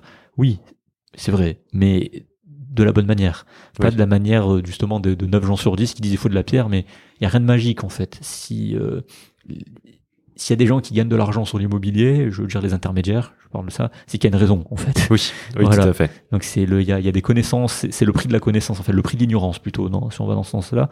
Et un autre truc qui m'a, qui m'a beaucoup plu, c'est-à-dire j'ai des connaissances et je veux les partager justement avec mes amis, avec d'autres gens pour passer justement plus de temps ensemble, passer des bons moments avec ces gens-là. Et ça, c'est exactement euh, ce qu'on fait avec Clément justement avec nos séminaires. C'est vraiment dans cette démarche-là. Je suis vraiment content que tu le dises parce que c'est euh, bon, totalement aligné avec toi. C'est pour partager aux autres et pour justement passer plus de, de chouettes moments ensemble. Oui. Quand tu as des potes qui savent investir dans l'immobilier, ben, ça, ça crée des sujets de discussion, ça crée peut-être même des, des visites immobilières euh, ensemble, je sais pas, moi, dans d'autres villes, ou Ouais. vous passez des après-midi ensemble, et puis après, ben, forcément, quand vous investissez bien, ben, votre niveau de vie peut augmenter, vous n'êtes pas officiel d'augmenter, mais il peut augmenter, vous accumulez du patrimoine, Ouais. et puis vous pouvez faire plaisir à votre famille, vous pouvez faire plaisir à vos potes, vous pouvez faire des, des belles soirées, et c'est vraiment dans ce sens-là où, pareil, nous on fait des séminaires dans, dans la gestion de, de budget pour, pour les médecins, c'est exactement la, la même démarche. En fait, je suis vraiment content que j'ai en face de moi quelqu'un qui, qui, a exactement le même alignement par rapport à ça. Super. Bah, ça me fait plaisir aussi. Donc ouais, non, mais je suis tout à fait d'accord avec toi de, de, vouloir partager en fait ses connaissances entre guillemets ce secret. Bon, il n'y a rien de secret, mais au final, c'est vrai que c'est des informations qui valent cher au final. Donc le fait de partager dans, dans de, vraiment dans, dans, dans cet objectif-là, moi je trouve ça très honorable et c'est euh, voilà, je, je, c'est trop bien en fait. Il n'y a pas, y a pas d'autre mot. Merci. Donc quoi, tu disais ça, tu as commencé des coachings donc avec des, euh, des amis dentistes, voilà. C'est ça. Et puis après un moment, tu t'es dit, bah, je vais écrire un livre. C'est ça. Alors ça, c'est arrivé un petit peu plus tard. En fait, ce qui se passait, c'est que je commençais à faire des, des fiches pour mes amis. Ouais. En fait, les fiches, j'avais une habitude de les faire depuis mes études de dentaire, où il se trouve que j'ai fait des, des, fiches sur pas mal de, de domaines en dentaire, des matières euh, à la fac pour les examens, parce qu'on avait des, des, enseignants qui, par chance, mettaient sous, il y avait tout le temps les mêmes cours. En fait, c'est des profs qui sont là depuis très longtemps, donc c'est toujours les mêmes cours. Et en faisant des fiches, mes camarades ont pu bosser dessus, et euh, les, les promos en dessous, en fait, continuaient à travailler sur mes fiches. Donc parfois, j'allais en soirée et j'avais des étudiants qui étaient quatre promos en dessous de moi qui me disaient ah c'est toi Daniel Vu, j'ai bossé avec tes fiches, merci beaucoup, Ah, c'est ok. génial. Donc j'avais vraiment une habitude de partage de, de mes connaissances à travers les fiches. Et donc je commence à faire des petites fiches en dentaire. Et arrive le premier confinement. Donc là, le, mon cabinet ferme, j'ai plus le droit de travailler euh, au cabinet. Tous les cabinets dentaires sont fermés en dehors de ceux qui, qui ouvrent pour les urgences. Oui, c'est vrai. Et je me dis, voilà, euh, j'ai passé d'ailleurs les premiers jours de, de ce confinement euh, malade du Covid. Ah, Et bon. je me suis dit, en, en me rétablissant, qu'est-ce que je fais de ce confinement-là? Je sais pas combien de temps ça va durer.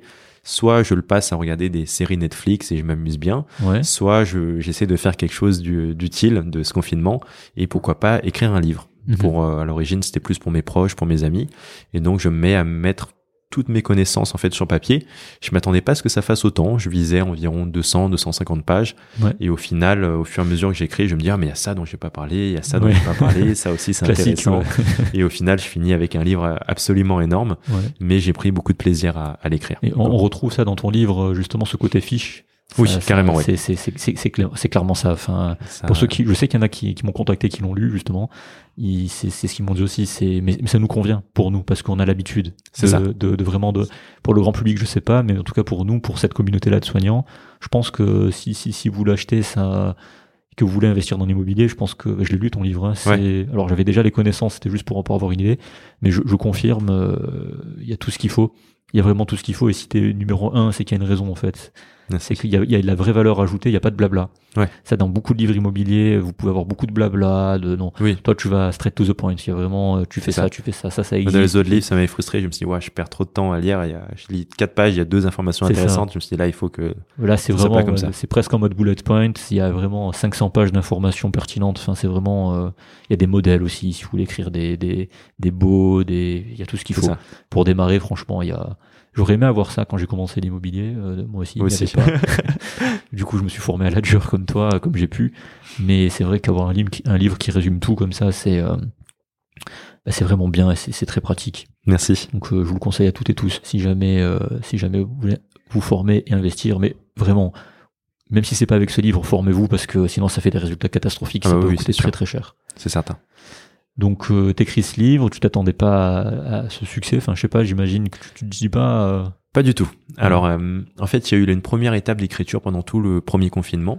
Ouais. Et après ça, il y a eu une étape de relecture, etc. Et il y a eu un moment où mes, mes proches m'ont dit, waouh, t'as as fait un livre qui est génial. Euh, pourquoi pas le diffuser de façon un peu plus large Ouais. Et à ce moment-là, je décide d'essayer de donner ma chance, euh, sa chance au livre.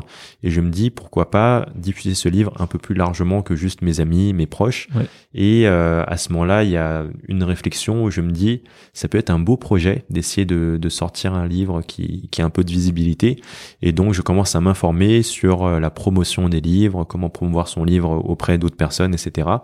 Sur euh, la façon d'écrire un bon livre. Du coup, il y a eu quelques remaniements. Le livre a gagné euh, quelques, une, bonne dizaine de, de pages Ouais. où je passe d'un livre qui à l'origine est un livre, ce que j'appelle un livre un petit peu passion, Ouais. où il y a, euh, de nos jours il y a beaucoup d'auteurs qui, qui écrivent un livre parce qu'ils ont quelque chose à exprimer, une sorte de catharsis, à un livre où je me dis ce livre-là peut répondre à un besoin et donc plutôt que d'exprimer que ce que moi j'ai envie d'exprimer, pourquoi pas essayer de rechercher ce dont les investisseurs immobiliers ont besoin. Ouais. Donc euh, là je, je commence à naviguer sur les forums, je recherche un petit peu toutes les questions les plus fréquentes, donc j'ai passé pas mal d'heures dessus à revenir toutes les questions. J'ai l'impression que c'est récurrent chez toi de passer pas mal d'heures sur les choses. ouais. Mais euh, en fait, comme ça me passionne, j'ai pas l'impression que c'est un travail. Donc c'était pour moi, c'était je vraiment comme, un- comme un Je loisir. suis d'accord. Et je, me, je fais ma liste de questions et je me dis il faut que mon livre réponde à toutes ces questions-là. Et donc je commence à modifier un petit peu mon livre, à faire des ajouts pour que mon livre puisse répondre à toutes les questions les plus courantes parce que je me suis rendu compte que c'était des questions que moi-même je m'étais posées, que mes amis que j'avais accompagnés se posaient exactement les mêmes questions. Et je me suis dit il faut que ça traite au moins de toutes ces questions-là pour pouvoir être complet et aider le plus de personnes possible. Hmm. Et dans le processus d'écriture, du coup, comment tu... Euh, ça c'est intéressant dans, dans, dans un autre domaine, là, du coup, comment tu fais pour publier un livre, en fait, concrètement? Tu cherches un éditeur, tu comment ça se passe concrètement, le, le, le chemin? Alors ça, c'est euh, aussi quelque chose où j'ai pensé que après, en fait, au moment où j'écrivais le livre, j'avais pas du tout d'idée de comment j'allais publier mon livre. Et après, je commence à surfer sur des forums, etc. Et là, du coup, c'est une autre passion qui est née, celle du coup de d'auteurs euh, auto-publié ou auto-édité. Euh, ce qui fait que maintenant, en fait, j'accompagne d'autres auteurs à publier leurs livres. C'est qu'en fait, il y a tout un monde de l'édition qui est assez extraordinaire où on a plein de possibilités comme un immobilier. Il y a plein de possibilités avec différents avantages, des inconvénients. On a la possibilité, en fait, on a maintenant deux types de maisons d'édition. On a les maisons d'édition, ce qu'on appelle à compte d'auteur et celles à compte d'éditeur. Les maisons d'édition à compte d'éditeur, c'est ce qu'on appelle les maisons d'édition un peu classiques. C'est les plus grandes maisons d'édition en général. Euh, c'est des maisons d'édition qui vont sélectionner les ouvrages. La sélection est assez exigeante. Une fois que l'ouvrage est sélectionné, la maison d'édition prend tout en charge au niveau des frais et après elle se rémunère sur les ventes en fait qui sont faites par euh, par l'ouvrage. Elle reverse à l'auteur une somme qui est assez faible en général entre 5 et 8% en moyenne du prix du, livre. prix du livre, c'est ça, en taxe. Donc c'est pas beaucoup pour l'auteur, mais voilà, c'est le principe des maisons d'édition classiques. Genre quand tu parles de maisons d'édition classiques, les grosses pour citer, on peut citer Larousse par exemple, c'est un peu c'est euh, ouais, Hachette, Gallimard, tous, les, trucs comme ça, les, tout ce tout ce qu'on connaît en général. Après, on a les maisons d'édition qui sont cette fois-ci pas à compte d'éditeur, mais à compte d'auteur. Ok. Où là, c'est des maisons d'édition qui sont souvent pointées du doigt, mais qui ont quand même une place dans leur marché. Pointées du doigt, ouais. Par, euh, par la plupart des auteurs qui s'y connaissent. Elles arnaquent beaucoup de personnes, enfin, arnaquer entre guillemets, parce qu'il y a vraiment une demande et elles peuvent pour moi rendre un service. Mhm. Mais en tout cas, voilà, quand on ne sait pas à quoi on s'engage, ça peut être un petit peu décevant par la suite. Ou là, c'est des maisons d'édition qui font payer l'auteur avant de prendre le livre. Il y a un semblant de sélection, mais en réalité la sélection est pas est pas extraordinaire. Et euh, globalement, ils prennent tous les livres, ils se rémunèrent principalement sur en fait les frais qui sont facturés à l'auteur au départ. C'est-à-dire qu'ils prennent à l'auteur, je sais pas, ça peut être entre 2000 et 5000 euros, et ils leur disent voilà, on va publier votre livre. Donc ils prennent ces, cette somme-là, ils publient effectivement le livre, mais après il n'y a pas de suivi. Et étant donné qu'il n'y a pas de sélection à l'entrée, ces maisons d'édition peuvent publier des livres qui ne sont pas du tout qualitatifs. Elles savent qu'ils ne sont pas qualitatifs et donc qu'elles ne vont pas gagner de l'argent après sur les ventes, parce qu'il y a très peu de ventes en général sur ce type de livre, mais elles se rémunèrent sur les frais qui sont pris au départ à l'auteur. Et en fait, en prenant plein d'auteurs, elles arrivent comme ça à, vivre. D'accord, mais en fait, quand tu dis il n'y a pas de suivi, c'est qu'il n'y a pas de marketing, il n'y a pas de... Il n'y a pas de marketing, c'est ça. Elles mettent très peu en avant les livres, c'est-à-dire que comme elles savent que c'est des livres qui en général se vendent pas, elles euh, vont pas chercher à contacter beaucoup de librairies, etc. pour avoir une place en rayon, et elles vont pas faire d'efforts marketing effectivement pour mettre en avant le livre. Parce que comment moi je pourrais me retrouver si je décide de passer par ce système-là, de lâcher par exemple 5000 euros à ce genre de maison Ouais. Qu'est-ce que je peux attendre du coup de de, ça? Alors tu peux attendre d'eux que qu'ils te fassent euh, l'impression des livres au format papier. Donc par exemple, tu tu leur, tu leur payes une certaine somme, ils vont te garantir soit un certain nombre de, de tirages et vont te dire voilà pour cette somme-là, vous pouvez avoir 200 euh, livres, 500 livres, 1000 livres, ou alors un tirage éventuellement à la demande. Mais par contre, c'est à toi après de faire la promotion de ton livre, le marketing. Eux ne vont pas parler de ton livre déjà parce qu'ils sont pas très fiers. Ils, parfois ils connaissent même pas le sujet de ton livre ou ce qu'il y a à l'intérieur. Euh, et ensuite parce qu'ils n'ont pas envie d'engager de l'argent alors qu'ils ne sont pas certains du résultat. Donc c'est vraiment à toi de faire tout seul après le travail de promotion, alors que les auteurs s'attendent à ce que ça soit comme une maison d'édition classique. Ça donne pas envie ce que tu dis là par rapport à... Ça donne pas envie, mais ça reste une alternative pour des auteurs qui ne sont parfois pas sélectionnés par des maisons d'édition traditionnelles. D'accord. Donc euh, c'est une, technique. Euh, il y a des auteurs qui ont pu percer comme ça. Après, euh, effectivement, c'est ça reste quelque chose qui quand on le sait pas peut être un peu décevant. On se dit ouais, je suis vraiment édité par une maison d'édition. Et au final, on se rend compte qu'il n'y a pas de suivi et donc pas de vente si l'auteur se bouge pas. Et après, on a un troisième mode en dehors de la maison d'édition à compte d'auteur, c'est la compte d'éditeur, c'est l'auto-édition où là, l'auteur est en parfaite autonomie. Donc là, il est conscient qu'il est en parfaite autonomie et en général, on passe soit par euh, des, des entreprises qui sont spécialisées par ça, euh, soit par euh, Amazon KDP ou des choses comme ça. C'est des services en fait qui permettent à un auteur de publier lui-même son livre. En général, les entreprises se chargent de l'impression des livres, de la livraison des livres, et euh, l'auteur lui se charge de la mise en page, de la correction, de la promotion de son livre. Donc là, il est vraiment autonome de A à Z. Donc en fait, c'est juste un imprimeur en fait, au final. C'est c'est comme un imprimeur. D'accord. Et Amazon fait ça, par exemple. Amazon fait ça. Ouais, Ok. Donc toi, c'est le choix que tu as fait, c'est de passer par de l'auto-édition pour ton livre. c'est ça, Après avoir étudié, comme tu as dit, euh, tous les modèles possibles, c'est ça. tu t'es dit, je m'en occupe moi. T'es passé par Amazon, du coup, par une autre entreprise. Je suis passé par euh, Amazon, Ouais. Amazon KDP, et euh, par euh, une autre entreprise, du coup BOD, une entreprise allemande, Ok. qui m'a permis d'être présent à la Fnac, etc., en librairie aussi. Et euh, en fait, j'ai eu pas mal de réflexions et en fait, le, le choix de l'auto-édition est venu à, à cause de pas mal de facteurs. Le premier, c'était qu'il y a une possibilité de modifier son livre. C'est-à-dire que quand tu passes par une maison d'édition traditionnelle, c'est compliqué après de modifier ton livre. Et il se Mhm. trouve que dans l'immobilier, euh, la législation évolue pas mal. C'est vrai. Du coup, chaque année, ça évolue. Et là, ça me permet de mettre à jour mon livre par euh, au travers des différents canaux en fait de services que j'utilise. Alors qu'une maison d'édition traditionnelle aurait eu un peu plus de de, de réticence à, à mettre à jour le livre. Mhm.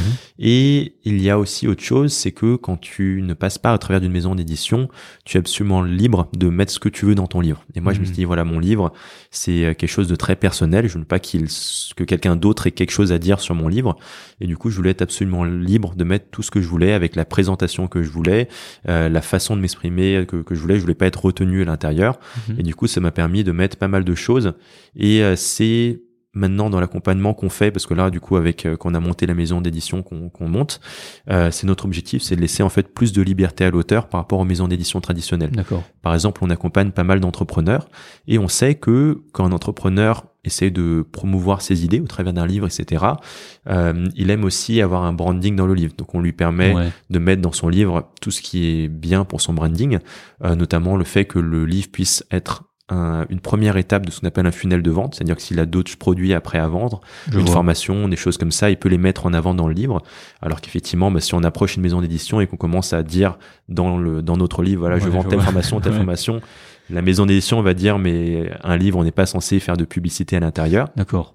Ça nous permet aussi euh, de faire des des, euh, des partenariats avec euh, des marques. Donc par Mhm. exemple là dans mon livre, je recommande euh, mon, mon expert comptable, du coup qui est un expert comptable en ligne parce que je l'ai utilisé pendant plusieurs années. Euh, effectivement, c'est quelque chose que j'aurais pas pu faire de la publicité pour quelqu'un d'autre au travers d'un livre traditionnel. Mhm. Je vois, ok. Bon, ben, en tout cas, c'est c'est bien clair. De, en tout cas, ton, ton choix est éclairé. Enfin, j'ai l'impression que toi, quand, quand Oui. tu te lances dans un truc, tu étudies le, le sujet à fond, quoi. Tu laisses, euh, t'essaies de le moins random possible, en fait. C'est ça.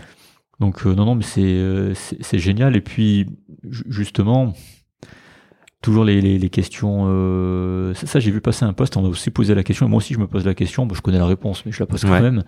Euh, Est-ce que ça rapporte vraiment d'écrire un livre? J'ai vu passer un post sur LinkedIn à ce sujet auquel tu as répondu. Ouais, Pas si longtemps que ça. c'est ça. Est-ce que tu peux nous expliquer en détail? Tu parlais de la rémunération justement dans, dans les maisons d'édition à compte d'éditeur, à compte d'auteur. Quand tu es en auto-édition, est-ce que tu peux nous expliquer la différence de rémunération entre les trois? Est-ce que vraiment, je sais pas moi, demain euh, j'écris un livre, je, est-ce que je peux espérer en vivre? Est-ce que c'est compliqué? Comment comment ça se passe? Est-ce que tu peux casser les mythes sur ça ou même, euh, je sais C'est pas. vrai moi, que c'est c'est très intéressant.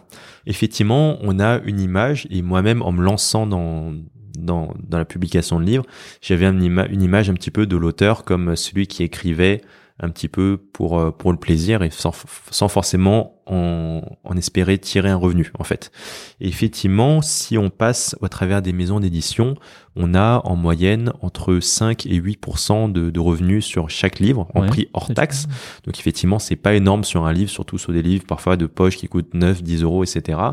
Et ça peut être compliqué de se constituer, de se constituer un revenu, surtout si le livre n'est pas très connu en fait. Euh, après, quand on passe par des par de l'auto-édition ou par euh, notre maison d'édition qu'on est en train de, de, de, de fonder là, on a des revenus un peu plus importants. En, globalement, en auto-édition, ça peut atteindre en général les 20-25%. D'accord. Et nous, dans notre maison d'édition, on essaie d'obtenir entre 10 et 15%, donc à peu près le double des maisons d'édition traditionnelles pour augmenter un petit peu les revenus de l'auteur, parce qu'on considère que effectivement ça peut être un revenu dont on peut vivre.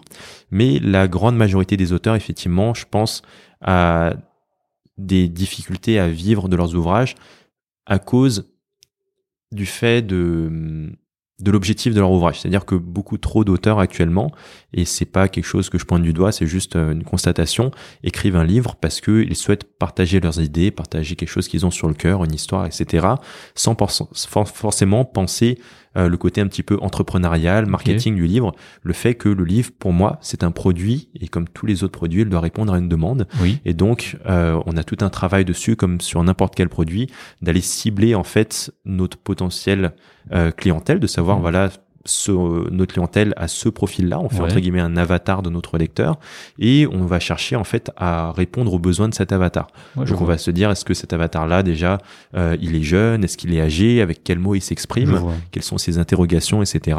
Et du coup on a tout ce travail-là de pouvoir répondre à son besoin parce que déjà je pense que si le lecteur trouve ce qu'il recherche, ben déjà c'est une part de satisfaction, mmh. il peut parler de nous. Et ensuite il y a une grosse part de marketing, de promotion qui est souvent oubliée par euh, par les auteurs où on cherche, par exemple, souvent c'est un petit détail, mais on cherche de nos jours souvent à faire une couverture qui est belle. Un auteur qui sort un livre, bah, il est fier de son livre, il va être fier de sa couverture, donc il veut une couverture qui est esthétique et pas forcément une couverture qui se vend. Parce qu'être une couverture esthétique, c'est pas forcément la même chose qu'une couverture qui se vend. Je vois la différence, tout à fait. Donc, euh, par exemple, moi, à l'origine, quand j'avais publié mon livre, au tout début, j'avais fait une couverture qui était plutôt esthétique, avant de me reprendre et me dire, mais mince, au final, mon livre, si je veux qu'il impacte le plus de personnes, faut pas forcément que ça soit une belle euh, une belle image en fait. Il faut que ça soit déjà une image qui parle aux gens qui exprime quelque chose. Donc par exemple la couverture de mon livre j'essaie de faire en sorte qu'elle exprime quelque chose de simple en fait, de clair, de simple à simplicité. Donc euh, il n'y a pas trop de détails, c'est voilà, c'est très simpliste. Et il faut aussi que cette couverture se voit, que ça soit dans les rayonnages ou alors sur les sites en ligne. Il se trouve que les personnes achètent beaucoup en ligne de nos jours. Et si on a une couverture qui ne ressort pas par rapport aux autres produits, même si elle est belle, les personnes vont pas cliquer sur le produit. Donc c'est la raison pour laquelle ma couverture a des couleurs un petit peu criardes. Elle est pas belle, mais au moins elle ressort parmi les autres produits sur Internet. Et quand vous la voyez, bah vous, elle passe pas inaperçue. D'accord. Ça, c'est marrant, ces discussions, parce que est-ce que tu penses que la différence, justement, dans toute forme d'art, hein, que ce soit l'écriture, que ce soit la chanson, la, musique, ce que tu veux, est-ce que, parce qu'on sait qu'il faut du travail, bien sûr, par exemple, dans musique, quand tu veux faire du chant, il faut beaucoup, il faut beaucoup travailler. Est-ce que tu penses que la différence entre quelqu'un qui, deux personnes qui travaillent beaucoup, est-ce que ça peut être l'esprit entrepreneurial justement d'étudier ça de la manière dont tu viens de décrire, versus la personne qui qui le fait pas? Est-ce que tu penses qu'il faut aussi être entrepreneur quand quand t'es artiste au final? Je pense, ouais. Alors, il faut, de mon point de vue, oui, parce que moi j'adore ça. Après, ça dépend de, de l'objectif de chacun. Je sais qu'il y a beaucoup d'auteurs qui écrivent sans espérer rien derrière. Mais effectivement, dans tout ce que j'entreprends, j'ai toujours un esprit entrepreneurial où je me dis, voilà, j'essaie d'impacter le plus de personnes possible. Et euh, après, les, les revenus qu'on peut espérer en tirer, en fait, là sur l'année 2021, on a fait 295 000 euros de vente, donc c'est pas rien. Non, pour un livre, c'est euh, pas rien, c'est beaucoup. Hein, pour ceux qui c'est beaucoup. Un jour, c'est beaucoup. Oui. Et euh, c'est quelque sorte un, pour moi le, le symbole de toute l'aide que j'ai pu apporter à d'autres personnes. Oui. Je me dis voilà, c'est un produit qui en lui-même est pas extrêmement cher. À l'origine était à 24 euros, là il est à 27 euros. Mhm. Euh, mais voilà, s'il y a un revenu qui est conséquent, c'est que derrière, bah, j'espère pouvoir avoir pu aider un maximum de personnes derrière. Euh, et ça, c'est quelque chose qui est hyper gratifiant quand il y a des personnes qui viennent vers toi qui disent ah bah merci, grâce à toi, j'ai pu commencer à investir dans l'immobilier. Euh, grâce à toi, bah, j'ai acheté un appartement, une maison, etc. C'est extrêmement gratifiant, je pense. Ouais. C'est ça qu'il faut se dire. Je suis tout à fait d'accord avec toi. C'est que les revenus, en fait, c'est juste la conséquence de l'impact que tu as eu sur les autres. C'est ça. Et généralement, quand tu écris un livre, bah, tu peux avoir de l'impact en même temps sur beaucoup de personnes c'est totalement quelque chose d'asynchrone. Alors que quand tu es en médecine, normalement, enfin normalement, généralement c'est du 1 pour 1. Oui. Tu vois une personne à la fois. Donc tu as de l'impact sur plusieurs personnes, mais pas en même temps. Et c'est là la différence, euh, les différences de rémunération dans les métiers artistiques, par exemple, et un métier qui est, qui est, qui est censé bien rémunérer, comme la dentisterie ou la médecine, ouais. viennent là, en fait. C'est le, le, nombre de gens que vous impactez à un instant T. Et c'est vrai que dans la chanson, dans, dans les livres, dans le cinéma, vous impactez des gens, mais en plus grand nombre à un même instant T. Et c'est ça qui fait la différence de revenus. C'est ça. C'est vrai, parfois on peut, on peut trouver ça frustrant de se dire que qu'un auteur gagne plus que qu'un médecin ou que un Instagrammeur gagne plus qu'un médecin, je sais pas, voilà. Mais c'est vraiment euh, cette idée-là de plus vous impactez de gens à un instant T, plus les revenus en fait c'est la conséquence de, de ça en sachant qu'il faut, comme tu l'as dit, bien faire les choses, bien prévoir les choses, ouais. avoir un esprit clair, avoir une cible, avoir un avatar client. Hein, c'est ça au final quand tu fais l'entrepreneuriat. Donc voilà, c'est en fait c'est beaucoup de mindset au final. C'est ça. Euh, il faut l'esprit ouais. entrepreneurial et ça on l'apprend pas à la fac. Ouais. Quand on est en médecine, en dentiste, ah, même, pas dans du tout, domaine, même dans notre domaine, c'est des trucs que tu apprends. Toi d'ailleurs, tu as appris en faisant en fait au final. Tout à fait. Ouais, c'est ça. À force d'écouter, à force de travailler avec des gens, ils t'apprennent des trucs et tu Tout à fait. t'absorbes et puis tu, tu testes et puis, euh, et puis voilà. Donc, euh, donc toi, du coup, quand tu es en auto-édition, c'est quoi qui explique la, les 25% C'est que tu as 75% de frais par rapport aux impressions, par rapport à faire tourner la boîte, c'est ça? C'est ça, tout à fait. On a 75% euh, à peu près qui sert pour euh, pour les impressions, Ouais. pour le marketing du coup que tu fais toi-même, parce que Ouais. du coup tu peux aussi financer du marketing. Et euh, oui, c'est surtout ça. Du coup, l'impression, le marketing qui coûte assez cher, mais qui reste quand même plus raisonnable que dans les maisons d'édition traditionnelles. Les impôts aussi, j'imagine. Les impôts viennent euh, après étape dans, dans Ouais. les 25%. Ah, d'accord, ok. Ça fait mal et ils te, ils te chip presque la moitié. Ah oui, ok. Euh, et ça, je l'ai découvert que après. Et j'ai toujours pas trouvé la solution. C'est quelqu'un qui peut nous aider par rapport à ça. Ah ouais, donc en fait, déjà, tu as des frais de ouf au final pour faire tourner une boîte. C'est Ouais. comme toutes les boîtes au final. hein. Oui, c'est ça, ouais. Euh, D'ailleurs, petite parenthèse, nous aussi, on nous dit là, vos séminaires sont chers, mais en fait, pour faire tourner une boîte, euh, Oui. ça coûte cher en fait, faire tourner Ouais, une boîte. c'est c'est atroce. Voilà, c'est atroce. Puis après, derrière, c'est vrai qu'il y a les impôts qui viennent taper. Ouais. Mais euh, ok. Et toi, si tu voulais en vivre de ça, à, à ces niveaux de vente-là, c'est possible ou pas pour avoir une idée? Euh, globalement, Si tu fais sur ça, euh, ouais. ces 295 000 euros de vente, en gros, le, le bénéfice est environ de, de 70 000 euros là-dessus sur un an. Donc après, euh, certaines personnes peuvent en vivre. Euh, je pense que par rapport à, à mon niveau de vie et, et mes ambitions, moi, je je m'arrêterai pas là. Ouais. Effectivement, je pense que c'est ce qui est beau, c'est qu'une personne qui écrit plusieurs livres euh, ou qui a pas un niveau de vie qui est très élevé peut effectivement presque avoir des revenus passifs parce que c'est Ouais. des choses qu'on écrit une fois et c'est entre guillemets scalable, c'est qu'après tu peux le vendre toujours. Bon, l'immobilier, moi je suis obligé de faire des mises à jour, Oui. mais dans d'autres domaines, ça peut ça, ça peut se vendre euh, au moins pendant, pendant une bonne durée. Ouais. Euh, et effectivement, oui, je pense que on peut on peut en vivre, ouais. Ok. Mais euh, toujours en ayant cet esprit entrepreneurial, bien sûr, en étant formé, Ah oui, pas juste, ouais. pas juste à se dire je vais écrire un livre, je vais lâcher une maison d'édition, je vais être millionnaire. Non, ça, ça marche pas, ça. Non, bah là, en fait, le, le livre est, est numéro un des ventes, du coup, dans, dans le domaine de l'immobilier. Ouais.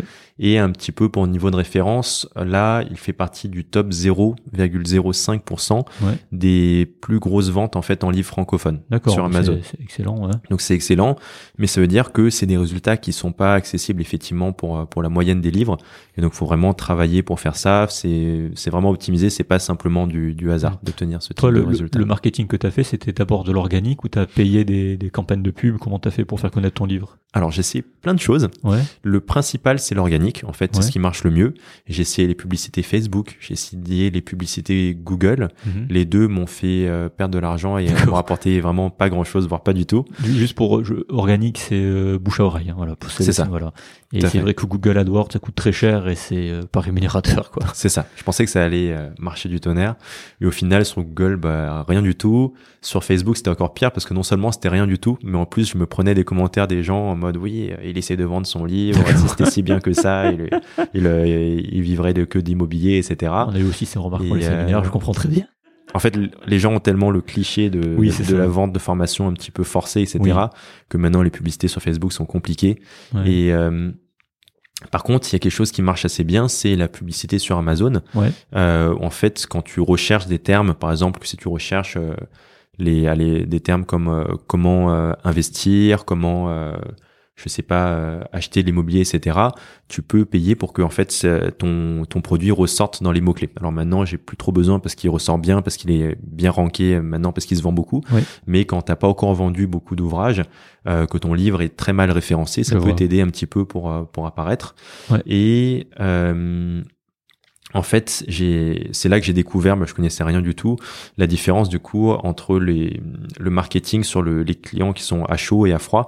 En fait, sur Amazon, quand les personnes recherchent par exemple euh, comment investir, bah, c'est des personnes qui sont déjà en recherche d'une solution. C'est Et donc, si tu leur présentes le produit, elles sont très contentes que tu leur proposes une solution et elles sont aptes à acheter ton produit. Ouais, Alors que vois. quand tu présentes ton produit sur Facebook, typiquement, bah, quand je suis sur Facebook, je suis là en train de scroller, hein, j'ai envie d'avoir du contenu de mes amis, des contenus, des contenus drôles, et j'ai pas envie d'avoir une publicité sur euh, comment investir en immobilier qui s'affiche. Et donc forcément, ça tire ni des bonnes réactions ni des clients par rapport à ça. C'est ça, c'est le mauvais lieu. En fait, c'est pas le ça. bon endroit. Tout je suis à tout à fait. fait d'accord avec toi.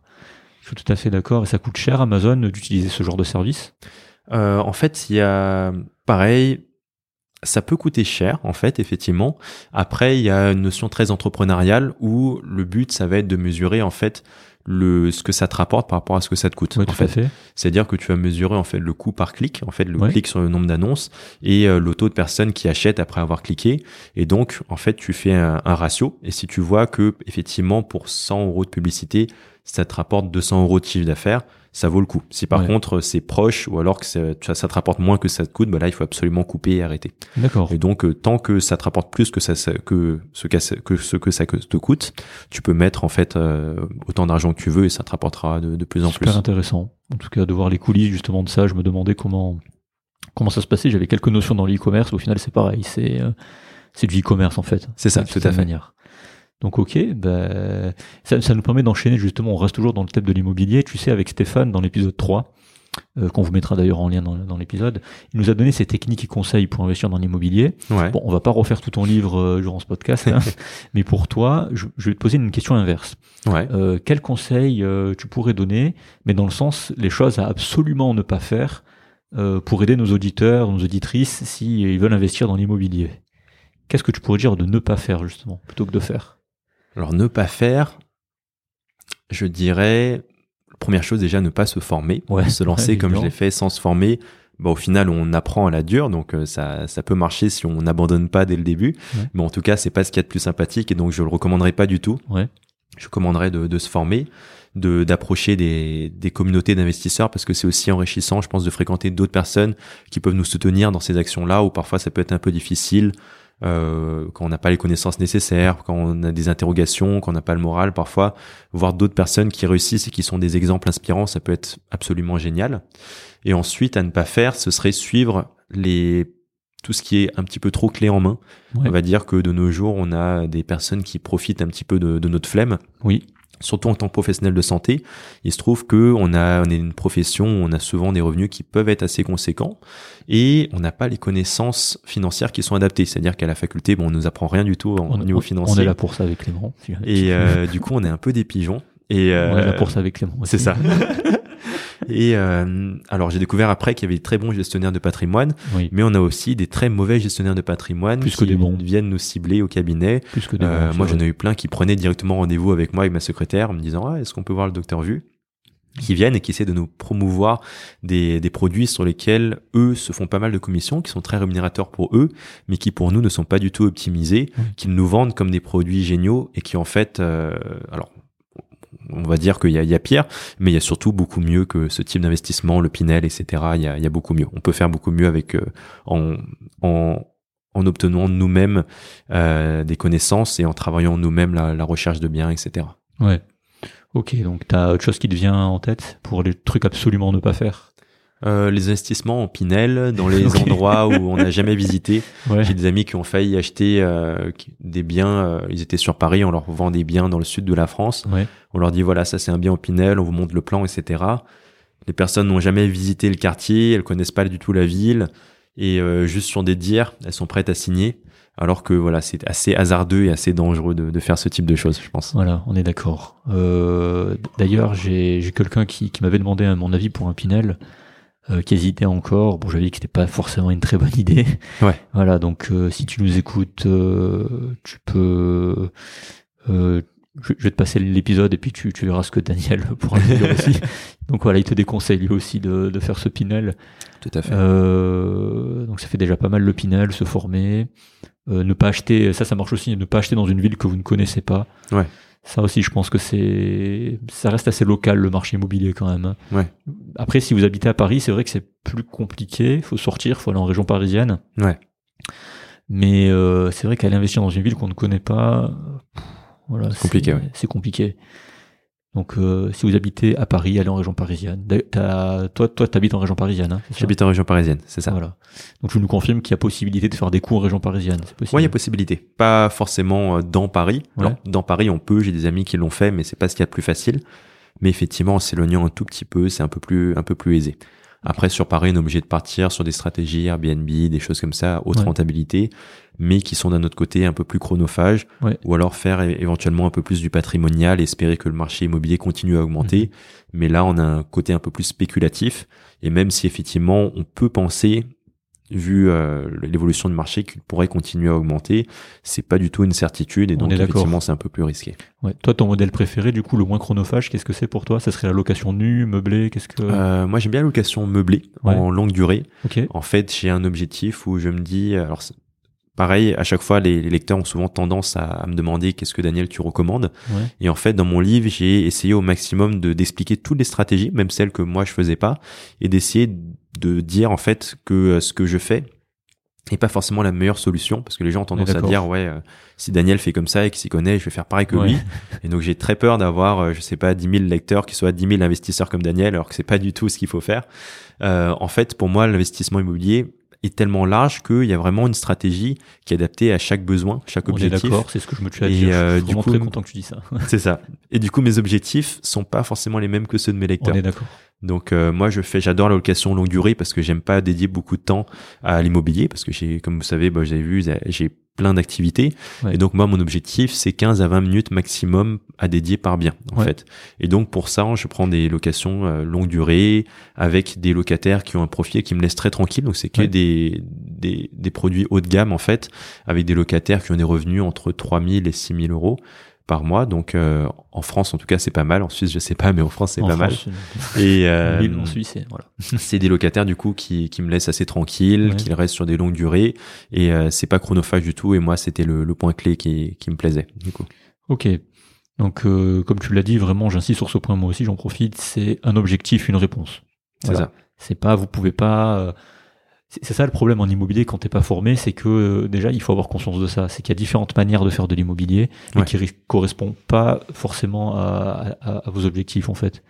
Vous avez une vision, il y a certainement une réponse, et c'est plutôt vers ça qu'il faut aller plutôt que se lancer justement sans, sans objectif, sans pourquoi, juste investir pour investir, c'est le pire truc à faire. T'es d'accord avec moi, je pense. Ah carrément, carrément ouais. Juste dire j'achète pour acheter parce qu'il faut acheter, c'est alors là Ouais. c'est le meilleur moyen de vous dégoûter de l'immobilier, le meilleur moyen de plus en refaire, de perdre beaucoup d'argent, enfin voilà. Donc Tout euh, à fait. ne faites pas ça. Bon ok, c'est c'est très bien. Est-ce que tu avais autre chose à rajouter sur l'immobilier ou est-ce que tu veux? Non, pas particulièrement. Bah, juste ça, le fait de, de bien adapter ses, ses actions par rapport à ses objectifs. Ouais. C'est vrai que quand j'étais arrivé dans le cercle des investisseurs immobiliers, ma première question, l'une de mes premières, c'était de- d'approcher quelqu'un et de lui dire hey, c'est c'est quoi la meilleure technique, la meilleure stratégie Ouais. pour investir en immobilier? Parce que j'en vois plein.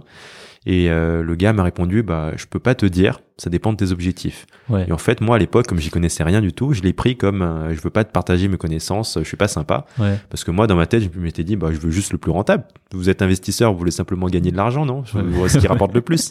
Ouais. Et je me rendais pas compte, en fait, tout l'engagement que ça nécessite.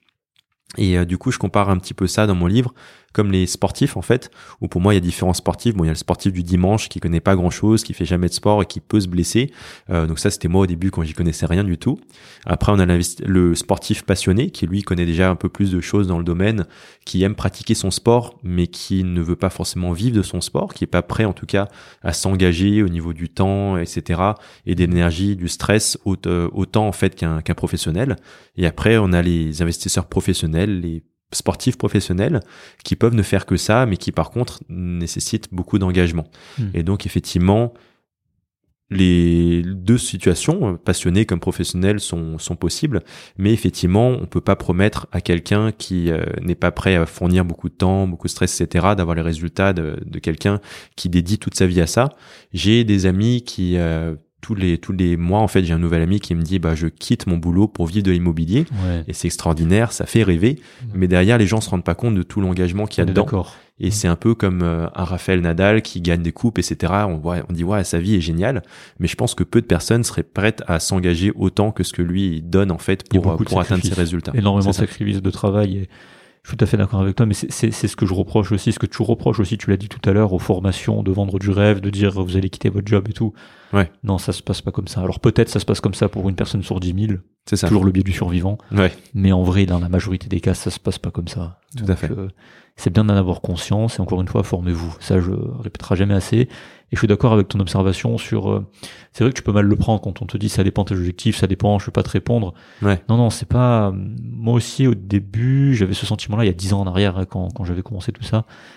On m'intéressait un peu au monde de l'investissement, mais en fait, non, c'est que c'est une réponse qui est sincère. C'est- Ouais. Je pense que si tu arrives à définir ton pourquoi, tu as déjà fait 50% du chemin. tout à fait. Ouais. Voilà. Définir ses objectifs, c'est faire 50%. Définissez vos objectifs, c'est dur parce qu'on nous apprend pas à nous définir nos objectifs à l'école. Ça, Ouais. oui, c'est un manque, euh, je pense, qui est, qui est dramatique à l'école, c'est qu'on nous apprend pas à définir des objectifs. Ouais, c'est vrai. Voilà. Donc, euh, mais si vous arrivez à faire ça, ça s'apprend. euh, et puis, vous avez vraiment réglé 50% du problème. Ça, c'est ma vision des choses. Et les, les gens en, en psychothérapie me disent exactement la même chose après coup. Tout à fait d'accord. Ouais. Voilà. Donc, il suffit de peu au final pour euh, faire la moitié du chemin. Ouais. Voilà. Ça permet d'enchaîner sur, tu disais chronophage, euh, tu bosses à quel rythme au cabinet euh, actuellement? Tu bosses tout, euh, du 3 jours, 4 jours, 5 jours, comment tu t'organises? Alors jusqu'à il y a quelques mois, j'étais à trois jours et demi par semaine. Ouais. Du coup, le lundi, le mercredi, le jeudi et le samedi matin. Ok. Et là, j'ai abandonné le samedi matin pour travailler que trois jours par semaine au cabinet. Et ça me laisse un peu plus de temps pour mes autres activités. Ok, c'est un très bon rythme, je valide. c'est euh, c'est ce que je compte faire une fois que je serai, je suis pas encore installé, mais dès que je serai installé, c'est ce que je compte faire aussi trois jours. Super. C'est on est aligné sur ça aussi. Non mais je pense que c'est un bon équilibre, euh, soit dit en passant, parce que travailler cinq jours, euh, je trouve que c'est horrible. Oui. Quatre jours, euh, c'est déjà mieux. J'ai déjà pu travailler quatre jours, parce qu'en Suisse, tu peux faire l'internat en temps partiel. D'accord. Donc j'ai pu faire une période à temps partiel avec un jour en moins par semaine. Ouais. Et c'est vrai que en fait j'ai réfléchi quatre jours j'étais bien, j'avais moins besoin de vacances. Ouais. J'étais plus reposé, mais trois jours je pense que c'est vraiment euh, Oui, c'est idéal. Ouais. c'est l'idéal. Trois jours vraiment tu, tu bosses, tu rends service d'une certaine manière et tu as quatre jours vraiment pour toi pour faire autre chose. C'est ça. Moi je pense aussi que c'est on a la chance dans nos métiers quand même de soignants, que ce soit infirmier, que ce Oui, soit Ah, médecin, je que ce soit ouais. voilà, on, on peut se permettre de, de faire ça. Pour avoir d'autres activités, je pense que c'est une chance, c'est un luxe, franchement, Oui, de pouvoir Je faire suis ça. euh, très content euh, de, de ça, de cette possibilité-là. Voilà. Euh, puis on a dit qu'on allait parler des Young Leaders. Alors ça, j'ai essayé de me renseigner. J'ai absolument rien compris à ce que c'était. Est-ce que c'est un truc politique? Est-ce que c'est un truc pas politique du tout? Qu'est-ce que qu'est-ce que c'est en fait? Comment tu y rentres? Enfin, c'est c'est quoi concrètement? Alors, politique, je dirais plus euh, diplomatique au sens où tu t'engages pas dans, dans un parti politique. Ouais. Après, effectivement, il y a des pas mal de personnes qui viennent de différents, différents horizons politiques, mais qui peuvent être euh, assez diverses. Il y a pas, c'est voilà, c'est pas lié à un parti politique en tout cas. Et le but, c'est de euh, le but de, de l'organisme, de, en fait, c'est les Young Leaders du Conseil franco-britannique, Ouais. qui est un organisme qui est financé euh, notamment par euh, le- les États français et le Royaume-Uni. Et le but, c'est de renforcer les relations entre la France et le Royaume-Uni. D'accord. Donc eux, pour faire ça, en fait, ce qu'ils vont faire, c'est qu'ils prennent des personnalités éminentes dans différents domaines. Il y a aussi bien, euh, je sais pas, il y a une chef d'orchestre, Ah, ok. il y a Grégory Cuivron, qui est un, un, un cuisinier qui était passé sur des émissions télé, qui a ouvert des, des restaurants. On a le, le directeur de communication de la Coupe du rugby euh, 2023. Ok. On a euh, un maire, on a vraiment plein de plein de profils différents, des personnes dans l'armée, etc., euh, qui se réunissent en fait pour faire connaissance dans en France en fait et au Royaume-Uni. Et le but c'est d'en- d'entretenir un petit peu les relations et plus tard éventuellement euh, qu'on puisse apporter un éclairage, une aide dans dans nos domaines de de, de prédilection et euh, qu'on puisse euh, eux, ils comptent effectivement former une, une génération de, de futurs leaders en fait de- du monde euh, qui puissent avoir des, des, des bonnes connexions en fait entre les entre les deux pays en fait. D'accord. Ça existe aussi euh, avec les USA ou c'est vraiment C'est ça, un truc tout à fait. D'accord. T'as les Young Leaders franco-USA, franco-UK, ok. D'ailleurs, il me semble que euh, Emmanuel Macron euh, et peut-être Édouard Philippe étaient à, à ceux de des USA, il me semble. Ok, donc c'est quand on parle. Ok, je vois très bien. Je vois, ouais, ça y est, j'arrive à faire les liens maintenant, c'est bon. Du coup, c'est. Mais le but, tu dis, c'est d'améliorer les relations entre les deux pays. C'est concrètement, qu'est-ce que vous faites comme action? Qu'est-ce que vous faites juste discuter? Comment ça se passe en fait? Qu'est-ce que. Alors là, euh, ma présence est assez récente, donc Ouais. voilà, je maîtrise pas tous tous les enjeux, mais je sais qu'il y a pas mal de réflexions qui qui se posent, effectivement des discussions sur euh, différents domaines. Euh, ça peut être vraiment sur tout. Il y avait eu des conférences euh, sur le, la gestion du Covid entre les différents pays, sur euh, voilà les avantages, les inconvénients des différentes techniques de gestion de, de ce Covid. Il y a des conseils de défense qui sont organisés aussi pour euh, avoir l'avis des deux pays. Et euh, voilà, c'est des discussions, des discussions qui sont en, en général assez ouvertes sur les mécanismes qui sont mis en place dans les différents pays, les comparaisons et voir éventuellement les, les impacts de, de l'un sur, l'autre pays. Ok, là, pour, pour ça, on vient de chercher. C'est toi, qui- comment, comment ça se passe en fait? Alors euh, j'ai eu la chance d'avoir euh, du coup un ami qui euh, qui était dé- déjà dedans en fait, Mhm. euh, qui s'appelle Nicolas Optel et c'est quelqu'un qui est salut à toi c'est ça. Non c'est quelqu'un qui est très inspirant en fait qui lui-même est dentiste. Et euh, ce que j'apprécie beaucoup c'est que euh, il fait partie des, des, dentistes qui ne se contentent pas de, de, leur métier.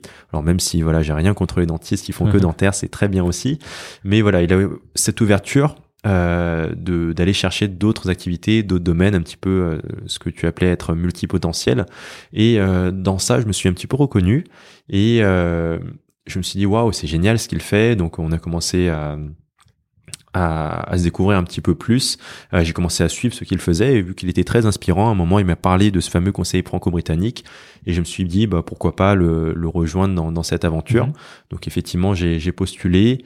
Euh, la sélection euh, se fait sur euh, une, une, lettre de candidature avec un CV et euh, il me semble que cette année on a ils ont pris une, globalement une vingtaine de personnes et il y a eu je crois un peu plus de 250 personnes qui n'ont pas pu être prises euh, donc c'est assez sélectif, mais une fois qu'on est dedans, c'est très sympathique. D'accord. Mais qu'est-ce qui te motive Qu'est-ce qui t'a plu dans, dans ce concept en fait? Qu'est-ce qui t'a qu'est-ce qui a attisé ta curiosité dans ça? Euh, le fait de me sortir de ma zone de confort. Ouais. Parce que euh, je t'avoue que c'est euh,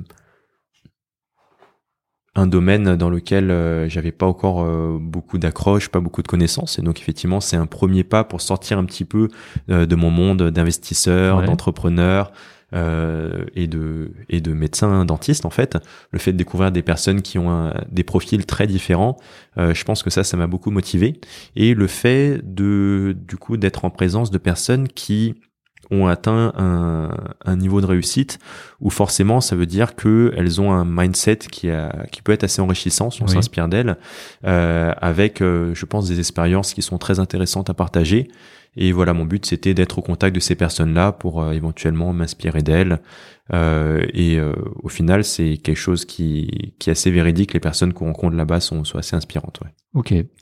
Donc ça fait combien de temps que tu y es euh, dans ce groupe C'est assez récent, ça doit faire euh, deux, deux trois mois. Okay. Et là, la, la, semaine prochaine, on part en, en voyage diplomatique à, à, Londres, du coup. Okay, Je sais pas encore ce qu'on va faire là-bas, mais ça va être intéressant. Ok. Il y a des voyages assez souvent comme ça dans l'année, ou c'est vraiment une fois vous avez plusieurs réunions euh, étalées, ou c'est vraiment euh, à des points clés dans l'année, c'est-à-dire deux trois fois par an. Comment Je t'avoue que pour l'instant, je ne sais pas du tout. Comme okay. je viens de rentrer dedans, il y a deux semaines, on a été invité à un dîner au Sénat, donc c'était assez sympa. Ouais.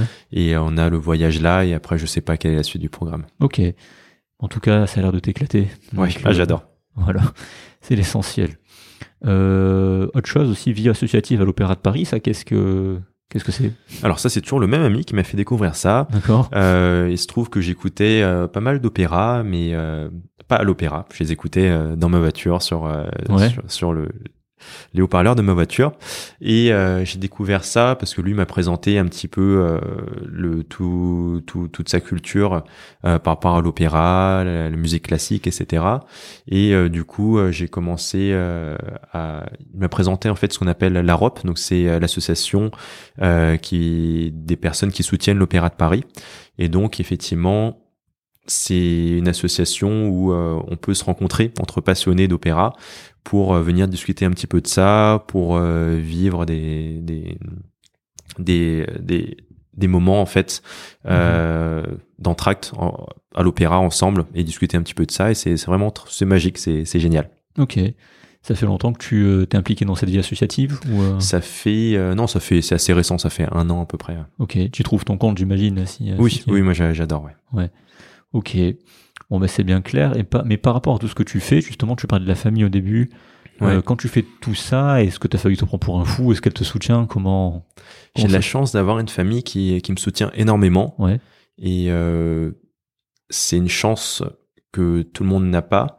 Et euh, je pense que ça peut être un élément déterminant de, de la réussite d'avoir une famille qui, qui déjà ne bloque pas et qui ensuite, même si elle, euh, de base, n'a pas forcément les, les, les, euh, les mêmes passions, les, euh, les, les, mêmes intérêts, Oui. est capable d'évoluer un petit peu et de comprendre un petit peu euh, ce qu'on peut, ce qu'on peut éprouver et euh, les objectifs vers lesquels on veut aller. Et donc euh, j'ai toujours eu du soutien, beaucoup d'encouragement et ça c'est c'est vraiment génial. Ok. T'as des frères et sœurs, sinon Ouais, Ouais. j'ai un petit frère, ouais. Un petit frère. Il, euh, il, a, il est beaucoup plus petit que toi ou il... Il a six ans de moins que moi et du coup là il est en, en deuxième année de médecine. D'accord.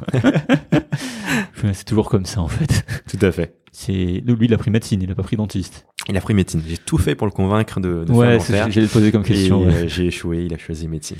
C'est c'est toujours ça, et après, il regrette les gens.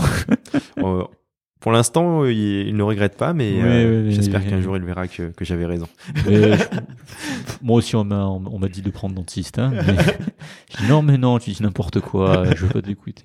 C'est c'est toujours pareil. Tu dis, aux, tu dis aux gens, il faut pas aller au bord, ils vont au bord voir euh, ce Tout qu'il y a, fait. et après ils tombent. Non, mais c'est ça. c'est C'est bon, ben, comment il s'appelle? On s'appelle Paul. Paul. Ben, Paul, si tu nous écoutes, on t'embrasse. Et puis, euh, je suis d'accord avec ton frère.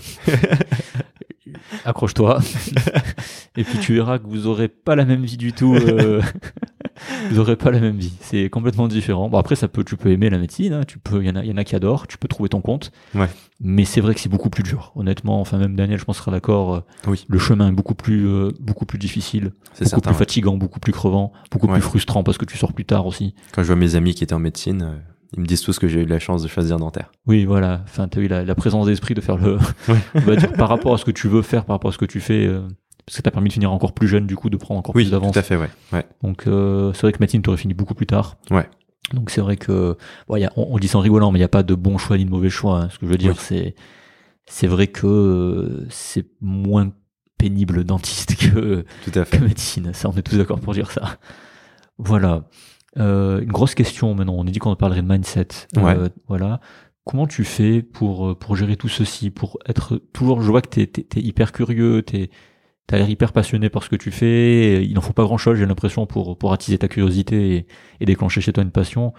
D'où tu tiens ça et comment tu, tu fais pour gérer tout ça? Comment tu fais pour gérer cette envie insatiable de toujours savoir, enfin, toujours aller au bout des choses, en fait? C'est-à-dire de vouloir connaître vraiment le, le, le fin fond des choses pour, pour y prendre plaisir. Comment, comment tu fais, en fait?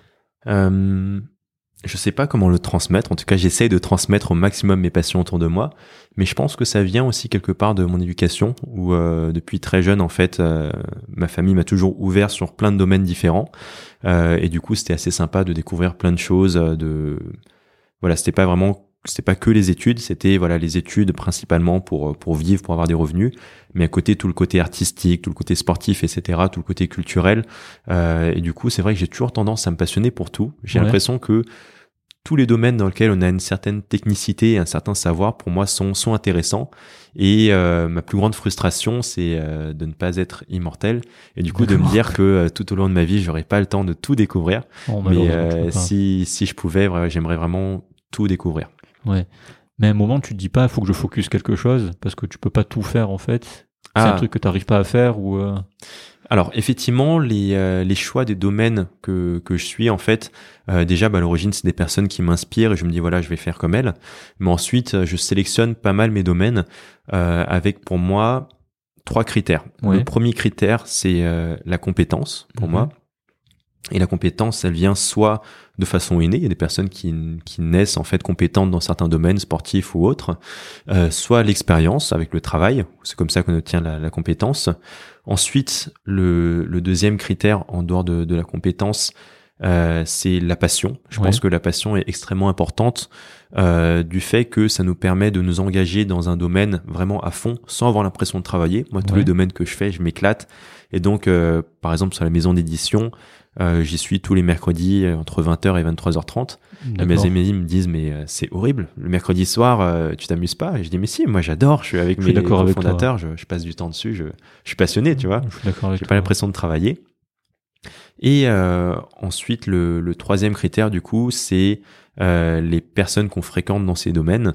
Euh, réussir à s'entourer de personnes qui sont passionnées dans un Mhm. domaine, je trouve que c'est aussi quelque chose qui est très enrichissant. Et euh, trouver des domaines où on peut partager ça avec d'autres personnes, c'est aussi quelque chose de beau. Donc si j'ai tous ces trois critères-là, en général, je me lance dedans. Pour rencontrer des gens, comment tu ferais, par exemple Tu as, une inspiration, tu as quelqu'un qui t'inspire. Comment tu ferais pour justement euh, aller vers ces gens-là qui... tu, fais, tu faisais beaucoup de sorties ou tu, tu faisais beaucoup d'événements? Comment Pour créer Ouais. ces liens-là, comment tu fais au final? Alors, de base, je sors pas mal, que ce soit avec mes amis, avec d'autres personnes. Là, je crois que je, généralement, il y a tous les soirs, je suis dehors, donc j'ai l'habitude de faire des restaurants tous les soirs et des sorties tous les soirs. C'est très rare que je sois chez moi.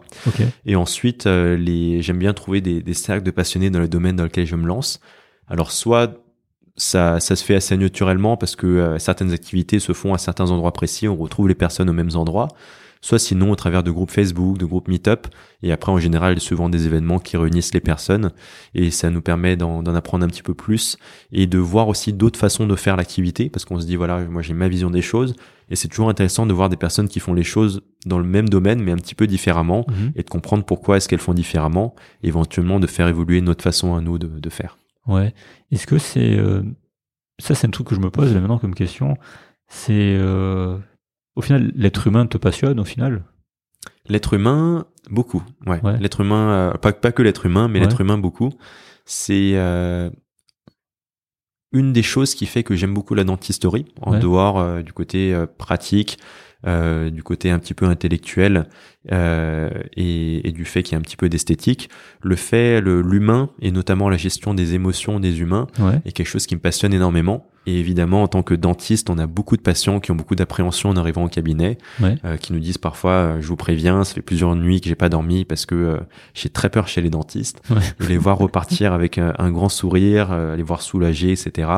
Euh, et au final, voir que ces personnes-là qui arrivent avec une mauvaise impression au départ, euh, arrivent au final à apprécier la profession et arrivent à gérer leur stress, leur peur, etc. C'est quelque chose que, que j'adore. Mhm. Du coup, j'ai vu aussi que t'aimes bien, euh, je vois les, comment les gens réagissent, comment les gens se comportent, comment les gens réfléchissent. C'est ça aussi un truc qui, qui te passionne. C'est ça, tout à fait. Ouais. ouais. Bah, j'avais fait euh, aussi des, des formations d'hypnose Ouais. euh, et ça, j'ai trouvé ça passionnant parce que euh, de départ, j'étais quelqu'un qui ne croyait pas du tout à l'hypnose Mhm. euh, par mes connaissances, parce que pour moi, l'hypnose c'était un charlatan, une assistante et voilà, ils faisaient leur petit spectacle. Et au final, euh, j'ai découvert l'hypnose en dentaire parce qu'on a eu euh, une conférence obligatoire sur l'hypnose. Oui. Et euh, ne croyant pas du tout à l'hypnose, euh, bon, moi pendant le cours j'étais sur mon portable et je m'étais dit avec mes amis on va les ridiculiser parce que nous on est des scientifiques, eux c'est des charlatans Ouais. et ils nous obligent à venir à perdre une journée à la fac obligatoire pour ça. Ouais. Et euh, au final j'étais sur mon téléphone portable et je lève les yeux à un moment dans la journée et je me rends compte que il y a la plupart de mes amis qui étaient partis ailleurs et je me dis waouh au final c'est extraordinaire ça Ouais. marche je sais pas comment ça marche mais ça marche Ouais. et donc après j'ai commencé à creuser et je me suis rendu compte qu'en fait c'était juste un système de communication l'hypnose euh, plus que de la magie et euh, c'est je pense que ça aide aussi dans, dans la vie de tous les jours à, à mieux communiquer avec les, les autres personnes Je suis passé par là, je suis tout à fait d'accord avec toi. Euh, je pensais que la psychothérapie, c'était, c'était du bullshit. En fait, non. Quand c'est bien fait, non, en fait, c'est pas du bullshit, ça marche aussi. Parfois, on comprend pas tout. C'était notamment le sujet de ma thèse. Ah. Euh, voilà. Donc, j'ai appris des choses dans ma thèse. Mais euh, c'est vrai qu'il y a des choses, euh, ça marche, tu sais pas pourquoi, mais ça marche. Voilà, donc euh, c'est bien sûr bien cadré comme l'hypnose. hein, voilà, Oui, oui, voilà. Mais non, non, je, je comprends ce sentiment. J'ai eu exactement le même sentiment quand j'ai commencé cette formation de psychiatre, où tu es obligé, comme je t'ai expliqué juste avant qu'on qu'on enregistre, que tu es obligé de faire la partie psychothérapeutique. Ouais. J'y croyais pas du tout. Et en fait, euh, j'étais l'un des, je pense, le premier réticent. hein, vraiment, euh, mais qu'est-ce que je fous là Je perds mon temps et tout. Puis à force de faire, à force de comprendre, à force de t'intéresser, euh, ben, c'est ça, c'est le même processus. hein. Tu, tu te rends compte, tu creuses, tu creuses et tu te rends compte que tu rencontres les bonnes personnes. Ouais. Surtout, pareil, les bons mentors, ceux qui vont vraiment t'apprendre le métier. Ouais. Et tu dis, ouais, là, c'est. Et quand après tu vois les patients, ça marche, et les patients, tu dis, ouais, là, ça marche. Voilà. Donc, euh, c'est. euh, Non, je, je comprends tout à fait, je suis tout à fait d'accord. Par rapport justement à, à tout ce que tu fais, euh, tu gères ton emploi du temps au feeling ou tu as vraiment des cases de telle heure à telle heure je fais ça, de telle heure à telle heure je fais ça. Comment tu gères? J'ai, euh, en fait, j'ai euh, une part de mon emploi du temps qui est assez fixe. Bon, déjà, j'ai mes jours au cabinet. Il y a les jours où je suis avec la maison d'édition, c'est vraiment tous les mercredis soirs. En général, je vais essayer de garder tous les lundis soirs pour euh, faire du sport avec Ouais. des amis. Et après, le reste de l'emploi du temps est assez flexible. Euh, en général, mon emploi du temps est tout le temps plein. Et donc après, il y a une question de priorité. En général, j'ai deux ou trois propositions de, de soirées différentes. Ouais. Et j'essaie de faire euh, en fonction des personnes que j'ai pas vues depuis longtemps, des, très ce qui bien. peut me faire avancer par rapport à mes, à mes objectifs. Et euh, il y a une part qui est fixe, qui permet de me rassurer un petit peu, d'avoir vraiment un minimum. Et après, le reste, c'est euh, vraiment euh, au feeling. Ok. Justement, je rebondis sur ce que tu viens de dire juste à l'instant. Qu'est-ce qui t'a permis à toi d'avancer et de faire tout ça en fait? Jusqu'à jusqu'à présent Qu'est-ce qui t'a permis, à, mis à part le, le mentorat, tu as dit, mis à part le fait de creuser, c'est vraiment que ça ou il y a autre chose qui, qui t'a permis de ben, d'en arriver là en fait? Euh, je pense que c'est la vraiment la, la passion pour euh, pour tout en fait. Dans chaque domaine dans lequel je me lance, c'est vraiment par passion que c'est la passion qui me fait avancer. Euh, tout à l'heure, c'est vrai que c'est intéressant. Tu demandais comment tu fais pour te passionner pour tout.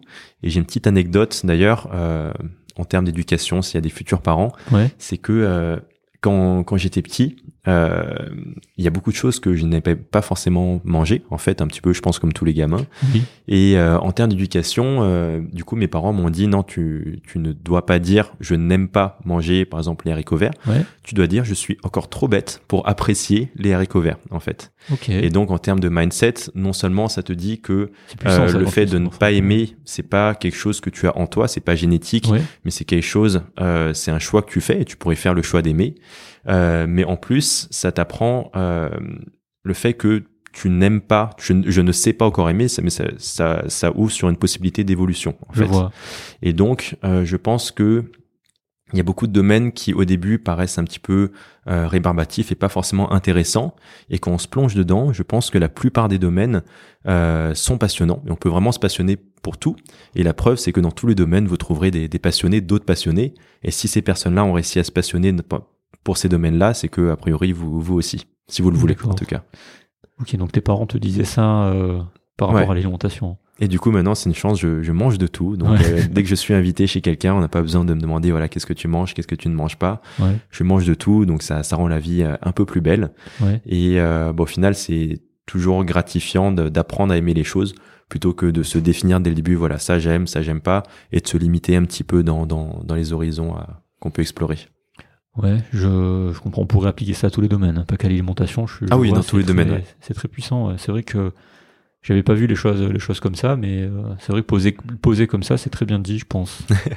non, non, bravo à tes parents. Voilà. Merci. Qu'on embrasse et s'ils écoutent, voilà. au moins ils ont une dédicace.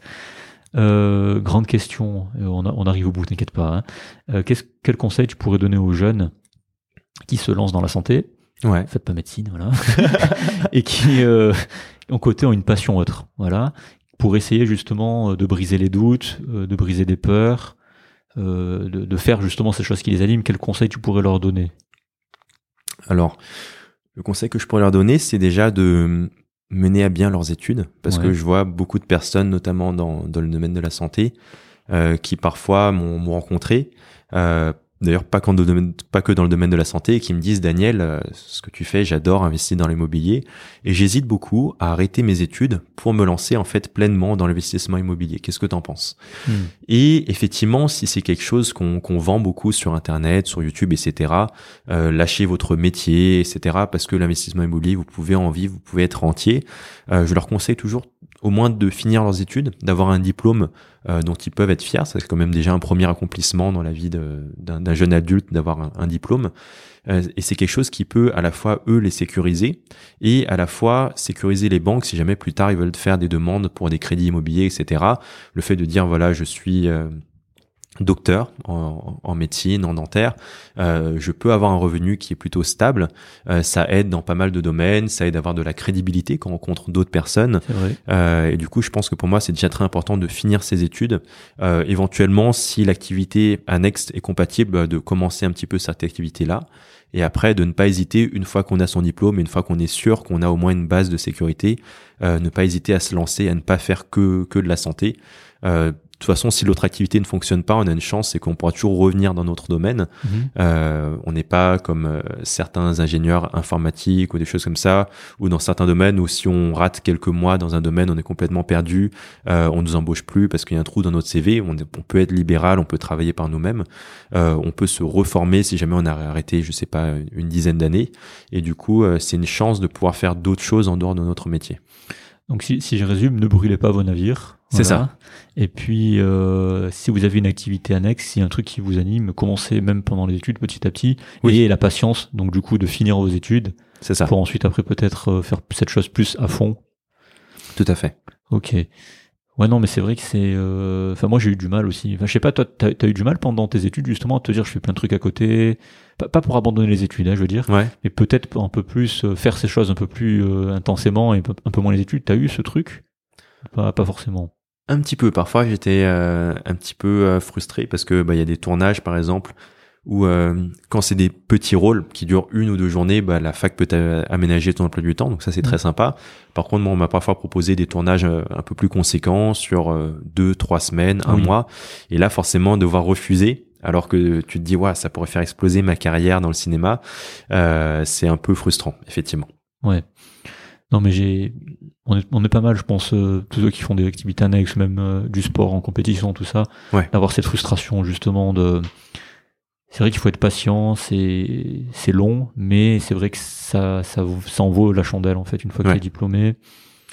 Surtout quand t'es installé, parce que quand t'es salarié, c'est encore un autre truc. Ouais. Moi, je suis salarié, là, je peux te dire que c'est un autre truc. voilà, donc, euh, donc quand t'es installé, c'est vrai que beaucoup plus de flexibilité. Et puis, euh, et puis, comme il dit Daniel, je suis d'accord, on a la chance d'avoir un métier qui nous permet de nous intéresser à autre chose. Ouais. Donc, euh, faites-le. Voilà, c'est tout. C'est sûr. S'il y a un truc qui vous intéresse, faites-le. S'il y a un truc où vous savez pas, je pense qu'on peut reprendre la citation de Daniel.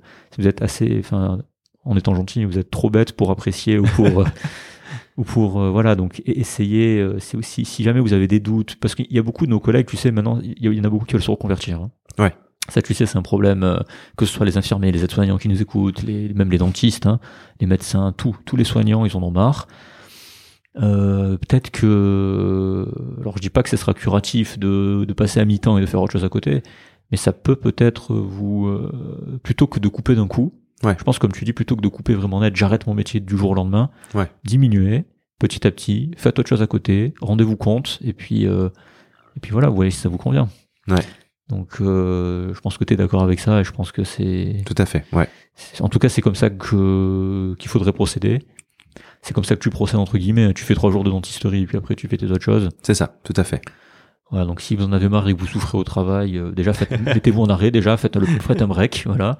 Faites un burn-out, faites un break. Vous avez le droit d'être en burn-out. C'est pas les gens les plus faibles qui sont en burn-out. Ça, j'insiste. Ça, c'est mon métier. Les gens pensent que je suis trop faible. Non, non. Au contraire, ceux qui font des burn-out, c'est les gens les plus consciencieux. Et Ouais. c'est les gens les plus solides en fait, qui au bout d'un moment, ben, c'est comme un arbre, hein, un tronc d'arbre. hein. Au bout d'un moment, ça casse. Ouais. Donc euh, voilà. Donc vous avez le droit de vous arrêter. Faites un break, rediminuez votre activité et fait- fait- faites un autre truc à côté, intéressez-vous à autre chose, essayez de voir des gens autour de vous, sortez, comme, euh, comme a dit Daniel, c'est le meilleur moyen de faire des rencontres et de peut-être justement euh, ce côté je suis assez je suis trop bête pour comprendre, bah, justement de comprendre en fait les ficelles avec des gens passionnés qui vont peut-être là vous dire ah ouais mais en fait c'est génial de faire ça. Et c'est un peu comme ça que j'ai fonctionné aussi et c'est vrai que je suis tout à fait d'accord et je suis vraiment vraiment content de qu'on puisse faire cet épisode et de parler de ça. Ça, ça apporte encore plus d'autorité à ce que je dis. et Ça me fait très plaisir aussi. voilà. Euh, on, a, on a fini les questions de, de base. Juste une question, j'ai oublié. Ouais. On a dit que tu étais passé de l'autre côté de la barrière en tant qu'enseignant. Ouais. Comment tu vis ça, du coup, euh, d'être de l'autre côté, vu que toi, tu avais des cours qui t'intéressaient pas, tout ça, t'arrives. Comment, comment tu gères ça, en fait, quand tu donnes des cours à des étudiants? Alors en fait, j'ai choisi euh, une forme d'enseignement qui est assez particulière, c'est-à-dire que pendant nos études en fait de dentaire, il se trouve que les domaines que que que, que j'exerce en fait dans la dentisterie, la dentisterie est assez large, on a l'impression que c'est juste soigner des caries, mais en fait il y a plein de domaines différents dans la dentisterie. Et il se trouve que j'applique et j'exerce au cabinet des domaines euh, dans lesquels j'ai trouvé des enseignants qui ont su me transmettre leur passion en fait. Alors qu'il y a des domaines que je ne fais jamais au cabinet et que je pense que je ne ferai jamais, euh, non pas parce que le domaine en lui-même n'est pas intéressant, mais parce que les personnes que j'ai rencontrées euh, au niveau humain en tant qu'enseignant n'ont pas réussi à me transmettre ça. Il n'y a pas eu ce, ce petit lien, ce petit déclic en fait de me dire waouh ces personnes-là j'ai envie de faire ce qu'elles font. Ouais. Et du coup, il y a des enseignants qui font à la fois les cours à la faculté et à la fois à l'hôpital. Euh, j'ai décidé de me contenter de faire des, de l'enseignement à l'hôpital. Donc j'accompagne des étudiants en chirurgie et mon objectif en fait lorsque je les accompagne, c'est pas de faire d'eux les meilleurs chirurgiens. Ce que je leur dis, c'est que voilà, euh, vous allez pas forcément euh, en sortant euh, de, de la fac être les meilleurs chirurgiens. D'ailleurs, vous n'avez pas la possibilité par rapport au, au nombre d'années que vous avez à la fac. Par contre, mon objectif, c'est de faire de vous des passionnés de la chirurgie. C'est-à-dire que on sait que beaucoup de dentistes, en fait, en sortant de la fac, ne font plus jamais de chirurgie au cabinet parce que c'est quelque chose qu'ils n'apprécient pas. Mon but, euh, c'est pas qu'ils deviennent euh, excellents en chirurgie, euh, c'est qu'ils deviennent déjà plutôt bons, mais surtout qu'ils apprécient en fait la chirurgie, les- leur, donner en fait ce- cet amour pour la discipline. Et je sais que voilà, s'il y a de la passion pour ça, simplement eux en travaillant derrière, euh, que ce soit à la fac ou, ou au cabinet, ils vont pouvoir développer des, des compétences simplement avec euh, avec l'expérience. Ok. Donc, euh, et du coup, les, t'as, t'as des retours d'étudiants, euh, t'as des gens qui viennent te voir par rapport à ton livre ou quoi, ou il y en a qui savent oui, ce que tu beaucoup, fais, ouais, oui, oui. Ouais, Ouais. ouais. Moi, je, parfois, là, je continue à aller en, en- avec des, à des soirées de la faculté au gala. Ouais. Et euh, j'ai des étudiants que je connaissais pas du tout qui sont venus me voir en me disant, ah, merci, j'ai lu ton livre, c'est génial, je l'ai adoré. Et euh, avoir des retours d'inconnus comme ça, c'est toujours euh, hyper gratifiant de Oh, se dire, ouais, je, connais pas cette personne, mais j'ai pu euh, l'impacter positivement. Oh, ça Euh, fait du bien. C'est sympa. Je suis Ouais. d'accord avec toi. voilà. Bon, bah, c'est très clair. Euh, on va passer aux questions de fin. Voilà. Euh, alors, c'est des questions que je, que je pose à tout le monde. hein. donc euh, Ouais. là, j'ai un petit peu adapté par rapport à toi, par rapport à ce que tu fais. Euh, c'est des questions que je pose en psychothérapie. Ah. C'est des questions assez profondes, tu verras. Super. Euh, sous l'inspiration de Mathieu Stéphanie, je le sais toujours parce que voilà, ça, vient de lui euh, certaines de ces questions. Et je sais que certaines de ces questions, ça vient de de, de podcasteurs américains. D'accord. Euh, voilà, euh, ben, Tim Ferriss ou tu vas connaître, oui, je pense. carrément, ouais. Tim Ferriss ou euh, Joe Rogan. D'accord. Voilà, tu dois connaître aussi de nom, je pense. Ouais. C'est des questions qu'il a repris, donc du coup je les ai entendues, j'ai trouvé pertinentes et c'est vrai qu'il y en a certaines que je pose en psychothérapie, donc euh, je me permets de les reposer. La première question, c'est comment euh, euh, comment est-ce que tu progresses? Comment est-ce que je progresse? De façon continuelle, déjà. Ouais. je pense, pas à pas et de façon continuelle. Euh, pour moi, le progrès se fait en fixant des, des objectifs Oui. euh, et en se rappelant que notre vie est courte, c'est-à-dire que euh, c'est quelque chose qui, qui traumatise un petit peu des, des amis parfois qui, qui viennent chez moi, Oui. c'est que j'ai un, un emploi du temps chez moi, enfin une sorte de calendrier qui est affiché au mur, qui est imprimé sur une affiche assez grande, avec plein de petites cases. En Je fait. connais. Je Et connais. chaque case correspond à une semaine. en Je fait. connais. Et donc, euh, chaque semaine qui passe, tu coches une case Je connais. et euh, tu vois le temps passer et tu te dis parfois, waouh, cette semaine, euh, j'ai pas progressé, j'ai rien fait du tout, j'ai passé mon temps à regarder des séries. Euh, Est-ce que c'est vraiment ça que j'ai eu envie d'accomplir pendant cette semaine? Alors Ouais. pour certaines personnes, oui, ils ont envie de passer leur temps, leur vie, ils dédient leur vie à, à regarder des séries à- et à profiter du bon temps. Moi, j'ai à cœur, dans, comme objectif de vie, effectivement, de toujours rechercher l'amélioration, euh, de pas stagner. Et du coup, je me fixe toujours des objectifs et j'essaye d'atteindre ces objectifs. Je les atteins pas forcément, euh, mais ces objectifs sont pas une fin en soi. Mon but c'est pas d'atteindre un objectif et de m'arrêter là, mais c'est comme des steps en fait, des, étapes à accomplir dans ce voyage en fait vers euh, vers une amélioration. Ouais, je vois ce calendrier et c'est vrai que quand tu le regardes comme ça, je, je vois très bien, je, je l'ai pas affiché moi sur mon mur, mais je vois très bien à quoi ressemble. C'est vrai que tu dis, ah ouais, en fait ça va vite. C'est ça. La vie ça va très vite. Quand tu vois les petites cases, je vois très bien. C'est non, je, suis- je suis d'accord. Après, tu parles de stagnation parce que tu as l'impression de beaucoup stagner ou c'est un truc qui te qui te rend inconfortable? Comment euh, Ouais. Euh, il y a eu des étapes de ma vie où j'ai l'impression d'avoir stagné, où je me suis dit waouh. euh, par exemple, il se trouve qu'avant j'étais euh, j'étais un peu geek, j'adorais les jeux vidéo. Pareil, je suis passé par là aussi. Et euh, il y a beaucoup de jeux vidéo où j'ai dédié énormément de temps à ces jeux vidéo. tu peux citer? Euh, sur Overwatch par exemple, sur Skyrim, sur Call of Duty, plein de jeux comme ça, Ouais. où au final je, je dédiais beaucoup de temps, j'avais pas mal de, de réussites virtuelles dans ces domaines-là, et j'ai toujours eu la frustration de me dire mince au final quand j'arrête de jouer à un jeu vidéo, tout le temps que j'ai dédié à ce jeu vidéo-là, il est perdu. Il y a, je, je n'en tire aucun bénéfice, euh, aucune expérience, et donc ça c'est un petit peu dommage. Et euh, il y a un des jeux vidéo qui m'a pas mal marqué, c'est euh, le jeu vidéo Skyrim de The Elder Scrolls. Je sais pas si tu connais, Je ils ont connais, fait oui. Morrowind, Skyrim, Oblivion. Mhm.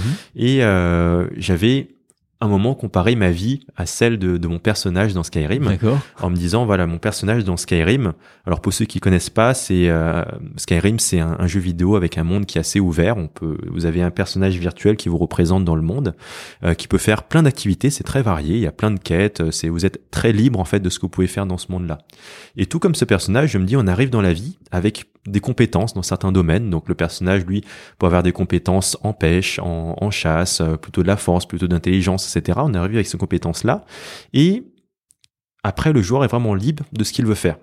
Et en tant que joueur, est-ce que vous êtes plutôt de ceux qui se contentent de se balader dans cet espace immense sans vraiment rien faire? Ou est-ce que vous êtes des joueurs qui veulent augmenter de niveau, en fait? Et je me suis dit, bah, peut-être que dans le jeu vidéo, euh, comme en fait moi en tant que joueur dans le jeu vidéo, bah, j'ai pour euh, idée de toujours augmenter tout- toutes mes capacités, toutes mes compétences, de gagner des niveaux dans le jeu vidéo. Pourquoi est-ce que je ferais pas pareil dans dans, dans la vie réelle en fait, Ouais, de me dire voilà j'arrive dans la vie avec euh, des compétences plus ou moins bonnes euh, qui me sont données par la génétique dans dans différents domaines. Pourquoi pas essayer de développer tous ces domaines là et plutôt que de stagner en fait dans ma vie et de rester au niveau 1 euh, comme certaines personnes le font, essayer d'avancer, découvrir d'autres choses, d'autres talents, d'autres compétences. Et moi, c'est c'est un peu un, chemin de vie. C'est pas forcément le chemin de vie à suivre, mais en tout cas, c'est celui que, que je me suis fixé. C'est ton déclic que tu as eu à ce moment-là. Ok, bah ça le mérite d'être clair au moins. Euh, Est-ce que tu as, bon, mis à part ton livre, un livre à recommander? Un livre à recommander, euh, on a celui en, en immobilier ou? N'importe. En immobilier, alors en, immobilier, on a celui euh, de vendeur de vérité. Alors ça, c'est son surnom sur YouTube. Mhm. Euh, je me souviens plus de son de son vrai prénom. Mhm. Euh, je suis désolé pour lui, mais en plus c'est quelqu'un que, que j'adore, mais j'ai oublié là sur le moment. Euh, mais qui a sorti un livre sur les marchands de biens, euh, dont j'entends beaucoup de bien. Et il se trouve que c'est une des rares personnes euh, où je trouve que son travail est très abouti en fait dans le domaine de l'immobilier, c'est très précis, etc. Et qui en plus euh, essaye de vulgariser l'immobilier de façon euh, en grande partie gratuite. Il a une chaîne YouTube sur laquelle il mhm. vulgarise. C'est assez pointu, donc c'est assez sympa. Et il a écrit un livre qui apparemment est, est plutôt sympa. Donc euh, il y aurait ça en immobilier. Euh, sinon, de façon générale, il y a le un ouvrage qui est le, une sens s'appelle Le joueur d'échecs de Stéphane Zweig.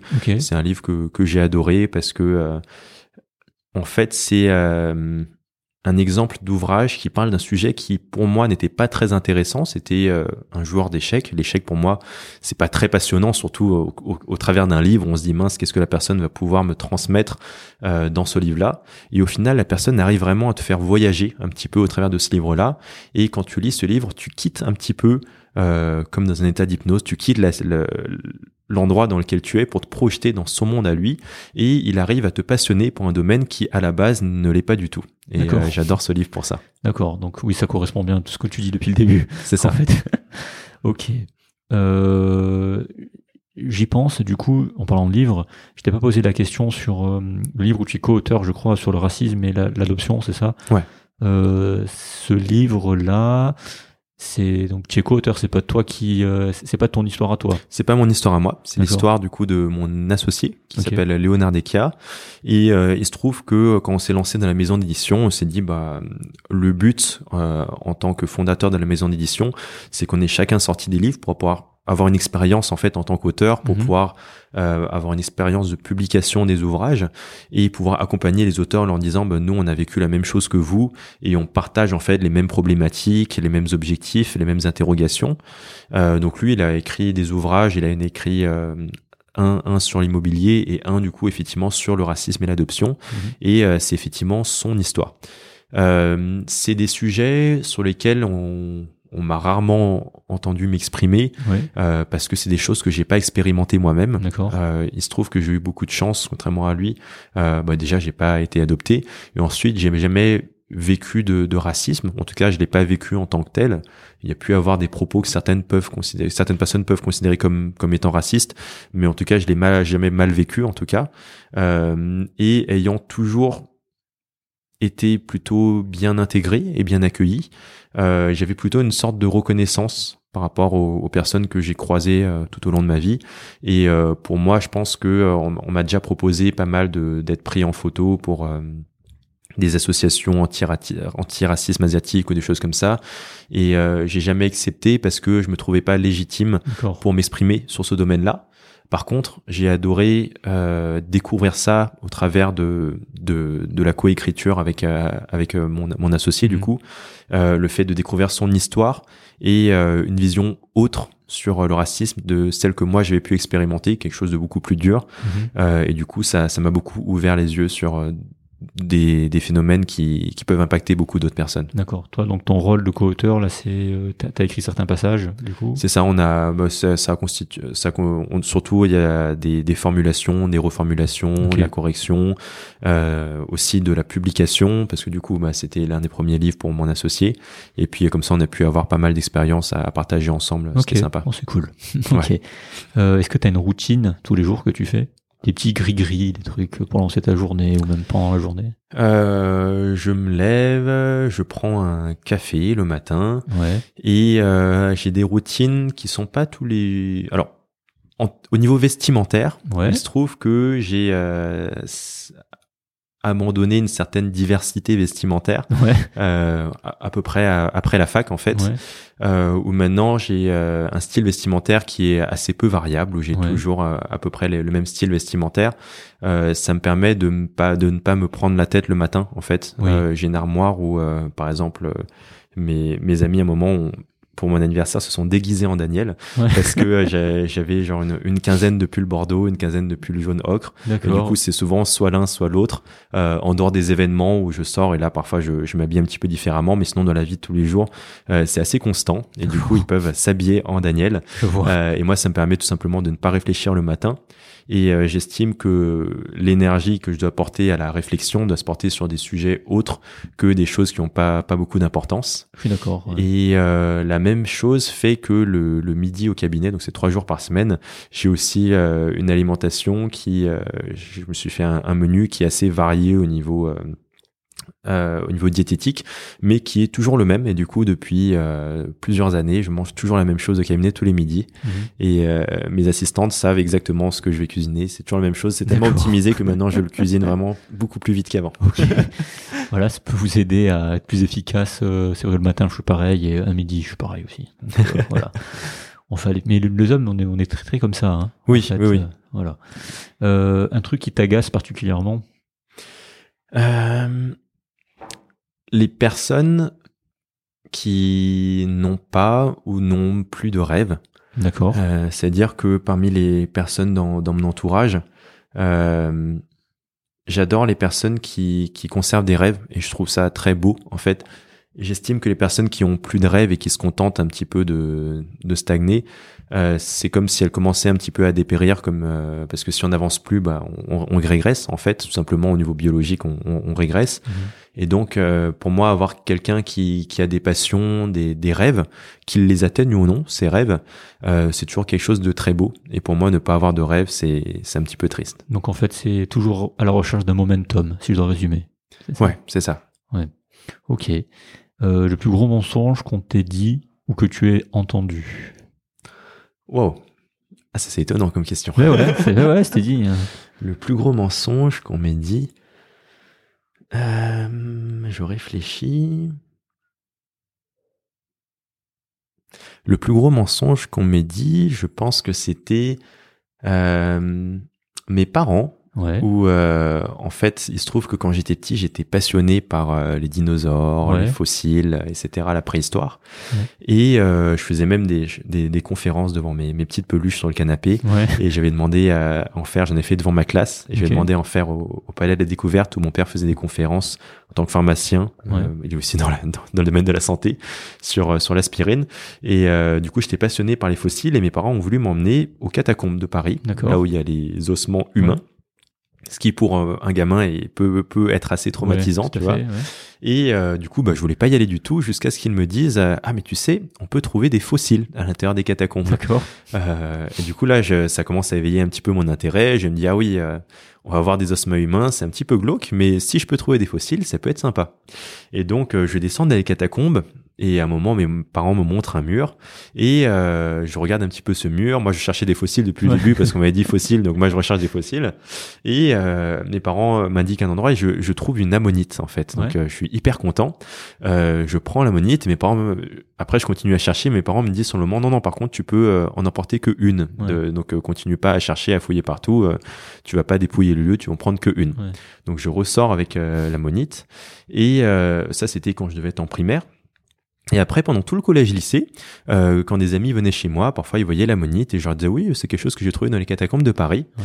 Et ils m'ont annoncé, euh, je crois, euh, vers la fin du lycée, Ouais. en fait c'était eux qui avaient caché l'ammonite et qu'il n'y avait qu'un seul fossile dans les catacombes de Paris et que c'était eux qui l'avaient caché, donc il n'y avait pas du tout de fossile de base là-bas. Donc voilà, grosse déception, mais j'aurais vécu toute cette enfance en pensant que j'avais trouvé un fossile dans, les catacombes de Paris. C'est mignon, ok. bon, tu leur, tu leur veux pas trop, ça va. Non, c'était mignon. Voilà. Euh, un peu plus terre à terre, euh, ta situation médicale la plus atypique ou la plus touchante que tu as vécue? Par rapport aux patients que, Ouais. que je suis, Ouais, c'est ça. Euh, la situation médicale la plus délicate, c'était c'était pas forcément dans la dentisterie en elle-même, mais Ouais. c'était dans des stages en fait qu'on a eu à faire en tant que dentiste Oui. dans un établissement de gériatrie. Il se trouve que dans l'hôpital dans lequel je travaille, donc c'est l'hôpital Bretonneau, on a une partie dentaire et on a une partie gériatrie. Et euh, il y, a, il y a bien longtemps, j'espère que ça, les conditions euh, et les patients ont un petit peu changé d'état d'esprit. Mais on avait euh, plusieurs étages dans le, dans, le, dans bâtiment gériatrie. Donc le premier étage, c'est les patients qui sont totalement sains. Donc là, il y a un ascenseur qui mène à l'étage et il est totalement euh, libre d'accès. On a le deuxième, troisième étage et globalement, globalement plus on monte, plus les patients euh, sont atteints de démence et euh, sont peu autonomes. Donc c'est des patients qu'on doit surveiller régulièrement. Euh, ils ont des comportements qui sont souvent inadaptés en société. Mhm. Ils sont pas capables de vivre tout seuls et du coup ils sont ils ont besoin de beaucoup d'accompagnement. Euh, et il se trouve que j'étais allé dans un étage euh, du coup supérieur, donc on a besoin d'un code pour aller à l'ascenseur pour sortir aussi de l'étage. Et un des patients en fait avait eu un, petit déclic, un petit moment de, de présence, euh, parce que c'est souvent des patients qui sont assez séniles et qui on a assez peu de communication. Et du coup, j'étais assez, jeune et le patient m'avait attrapé par la manche et m'avait dit, euh, docteur, il pensait que j'étais docteur, j'étais pas encore docteur, Ouais. il me disait docteur, euh, il faut que vous m'aidiez, il faut que j'ai besoin du code de l'ascenseur. Et du coup, Ouais. je lui ai dit, euh, bah, je peux pas vous donner le code de l'ascenseur parce que si vous êtes dans ce service, c'est que vous pouvez pas sortir. Et là, le, le patient me dit, euh, mais euh, je suis dans une prison. Ouais. Euh, mes enfants ne viennent jamais me voir. Ils viennent Ouais. me voir peut-être une ou deux fois par an. Je suis seul. Les personnes qui sont autour de moi euh, sont démentes. Il n'y a pas de communication avec eux. Ici, ça sent mauvais parce qu'effectivement, il y a une odeur. Euh, bah, les personnes, voilà, une hygiène euh, pas, pas Oui. forcément irréprochable. Et euh, je suis retenu ici contre mon gré. Et je, je dois partir. Je veux partir. Euh, il faut que vous me donniez le code. Et là, je me suis retrouvé dans une situation extrêmement malaisante où euh, bah, du coup cette personne-là sur le moment j'avais énormément d'empathie pour elle, énormément de, de pitié pour elle. Euh, je savais que pour son bien euh, on devait la laisser à cet endroit-là parce que même si elle avait eu un moment de présence, je pense que dans, dans la majorité des moments, euh, c'est une personne qui est pas autonome, qui peut être dangereuse pour elle-même, etc. Euh, mais effectivement, c'est un moment où ça m'a ça m'a beaucoup impacté.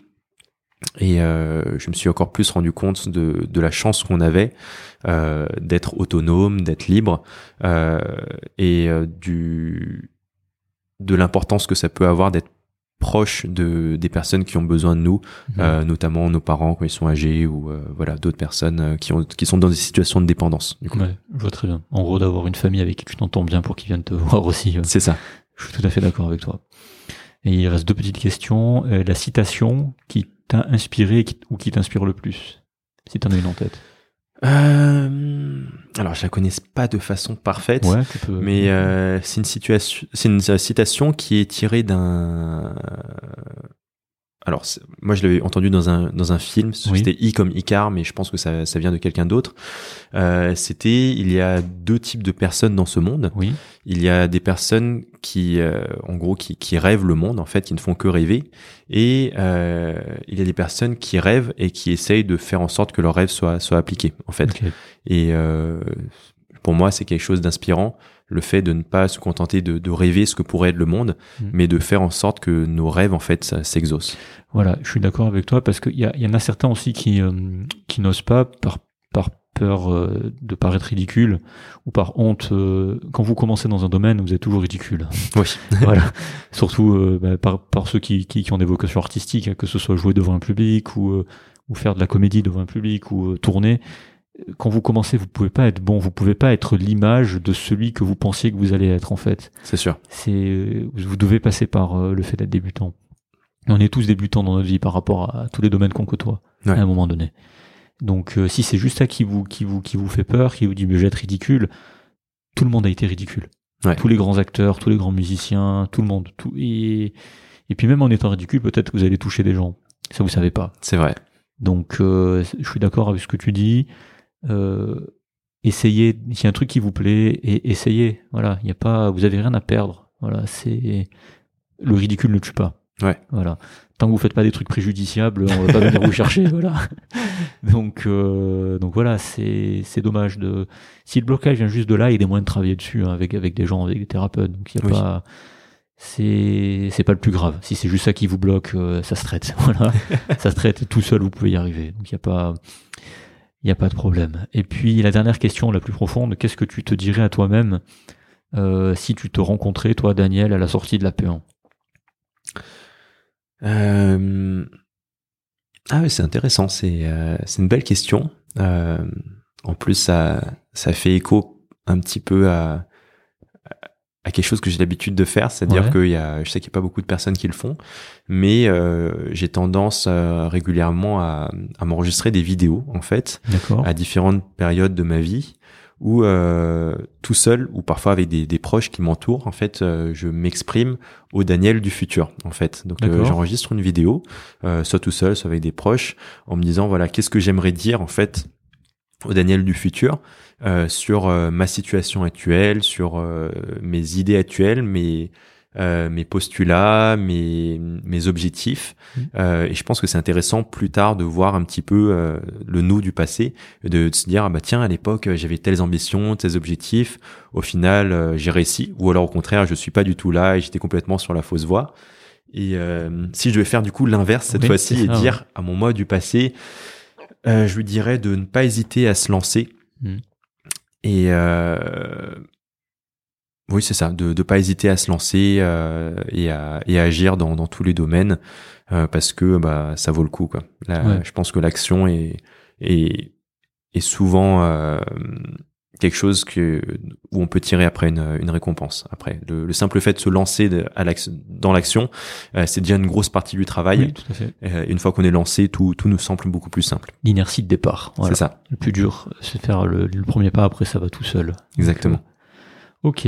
Juste rapidement, où est-ce qu'on peut te contacter euh, si jamais il y a des questions sur ton livre? Est-ce que tu, tu réponds sur LinkedIn Est-ce que tu as, des moyens de contact? Alors il y a LinkedIn effectivement, Ouais. donc Daniel Vu. Il y a mon Instagram où il y a pas mal de personnes qui m'écrivent, donc c'est daniel.vu.imo. Et après, sinon en adresse mail, vous avez contact arrobase global media agency, un seul A en fait qui relie euh, media agency Mhm.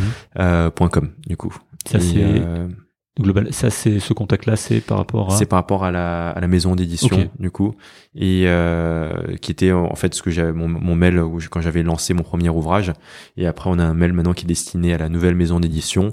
Euh, mais ça vous pouvez aussi tomber sur euh, sur mon sur mes associés du coup si vous écrivez sur ce mail.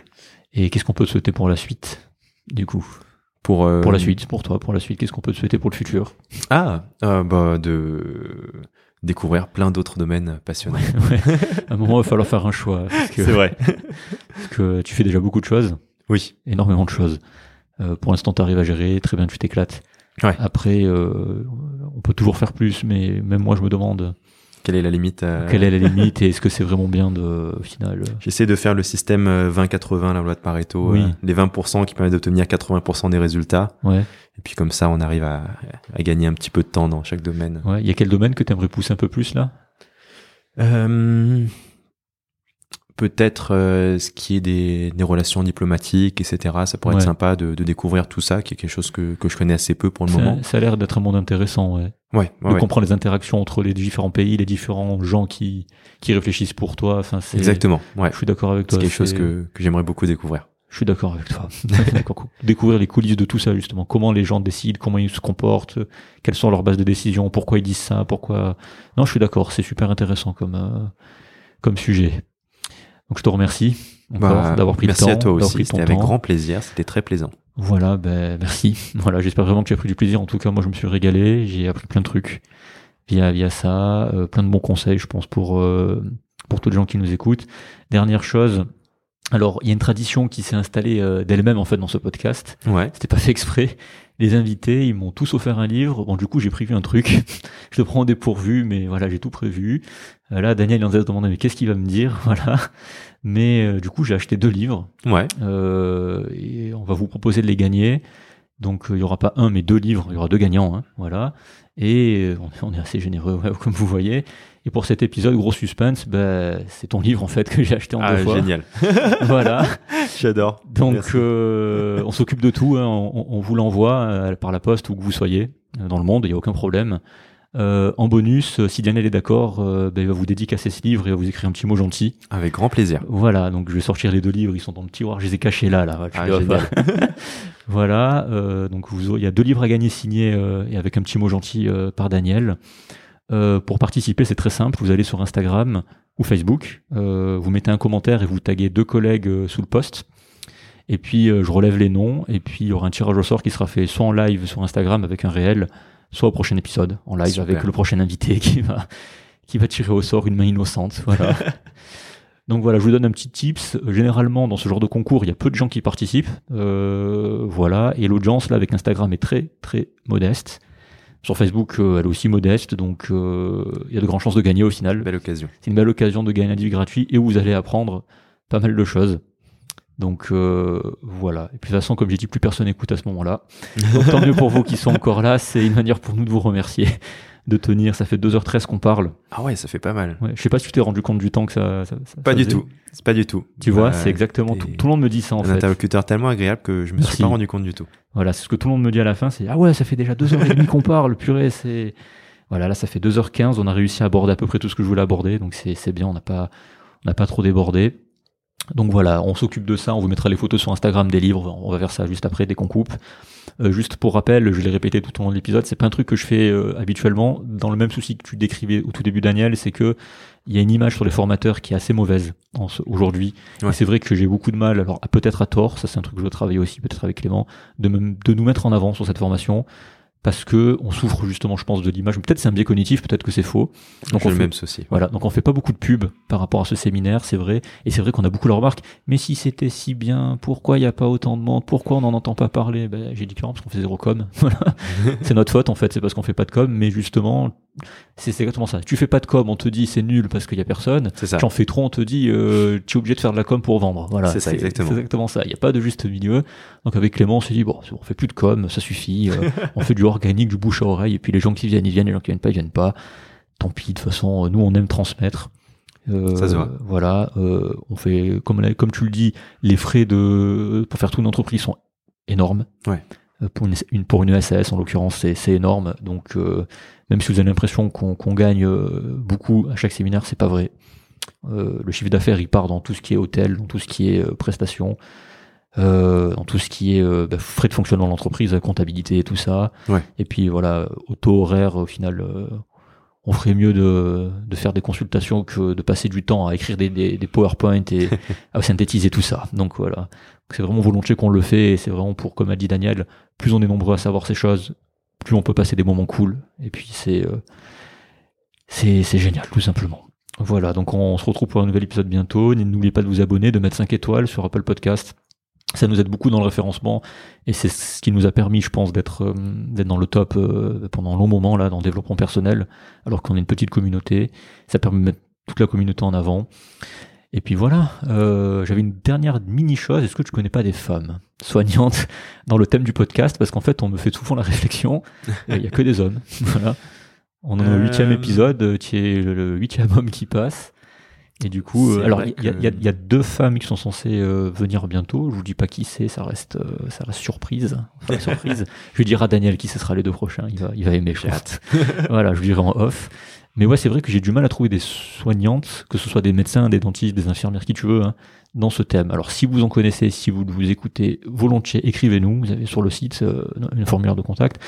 Euh, si toi, tu as des, as des idées. Euh, J'en connais pas du tout, mais j'ai hâte de découvrir ce que les auditeurs ont à proposer en tout cas. Voilà. On va se quitter sur ça. Est-ce que tu avais autre chose à rajouter euh... oh, Non, t'es es génial, c'est tout. Bah, merci toi aussi, je me suis régalé. Et puis on espère que vous aussi. Et puis on se retrouve euh, très bientôt, donc dans deux semaines, pour, euh, pour un nouvel épisode. Salut, bye bye. Bye bye. Bravo et merci d'avoir pris de votre temps pour écouter cet épisode jusqu'au bout.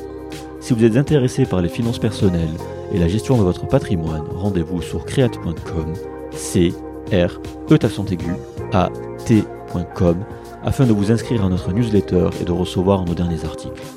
Avec Clément, nous avons voulu avec Create pallier au manque de formation que nous avons sur l'argent et les finances personnelles et vous transmettre tout ce qu'on aurait aimé que l'on nous apprenne durant nos études. Gros sujet dans nos professions. Vous trouverez aussi des webinaires sur divers thèmes tels que la bourse, l'immobilier, les crypto-monnaies, les investissements alternatifs, tout pour démarrer et approfondir dans les meilleures conditions.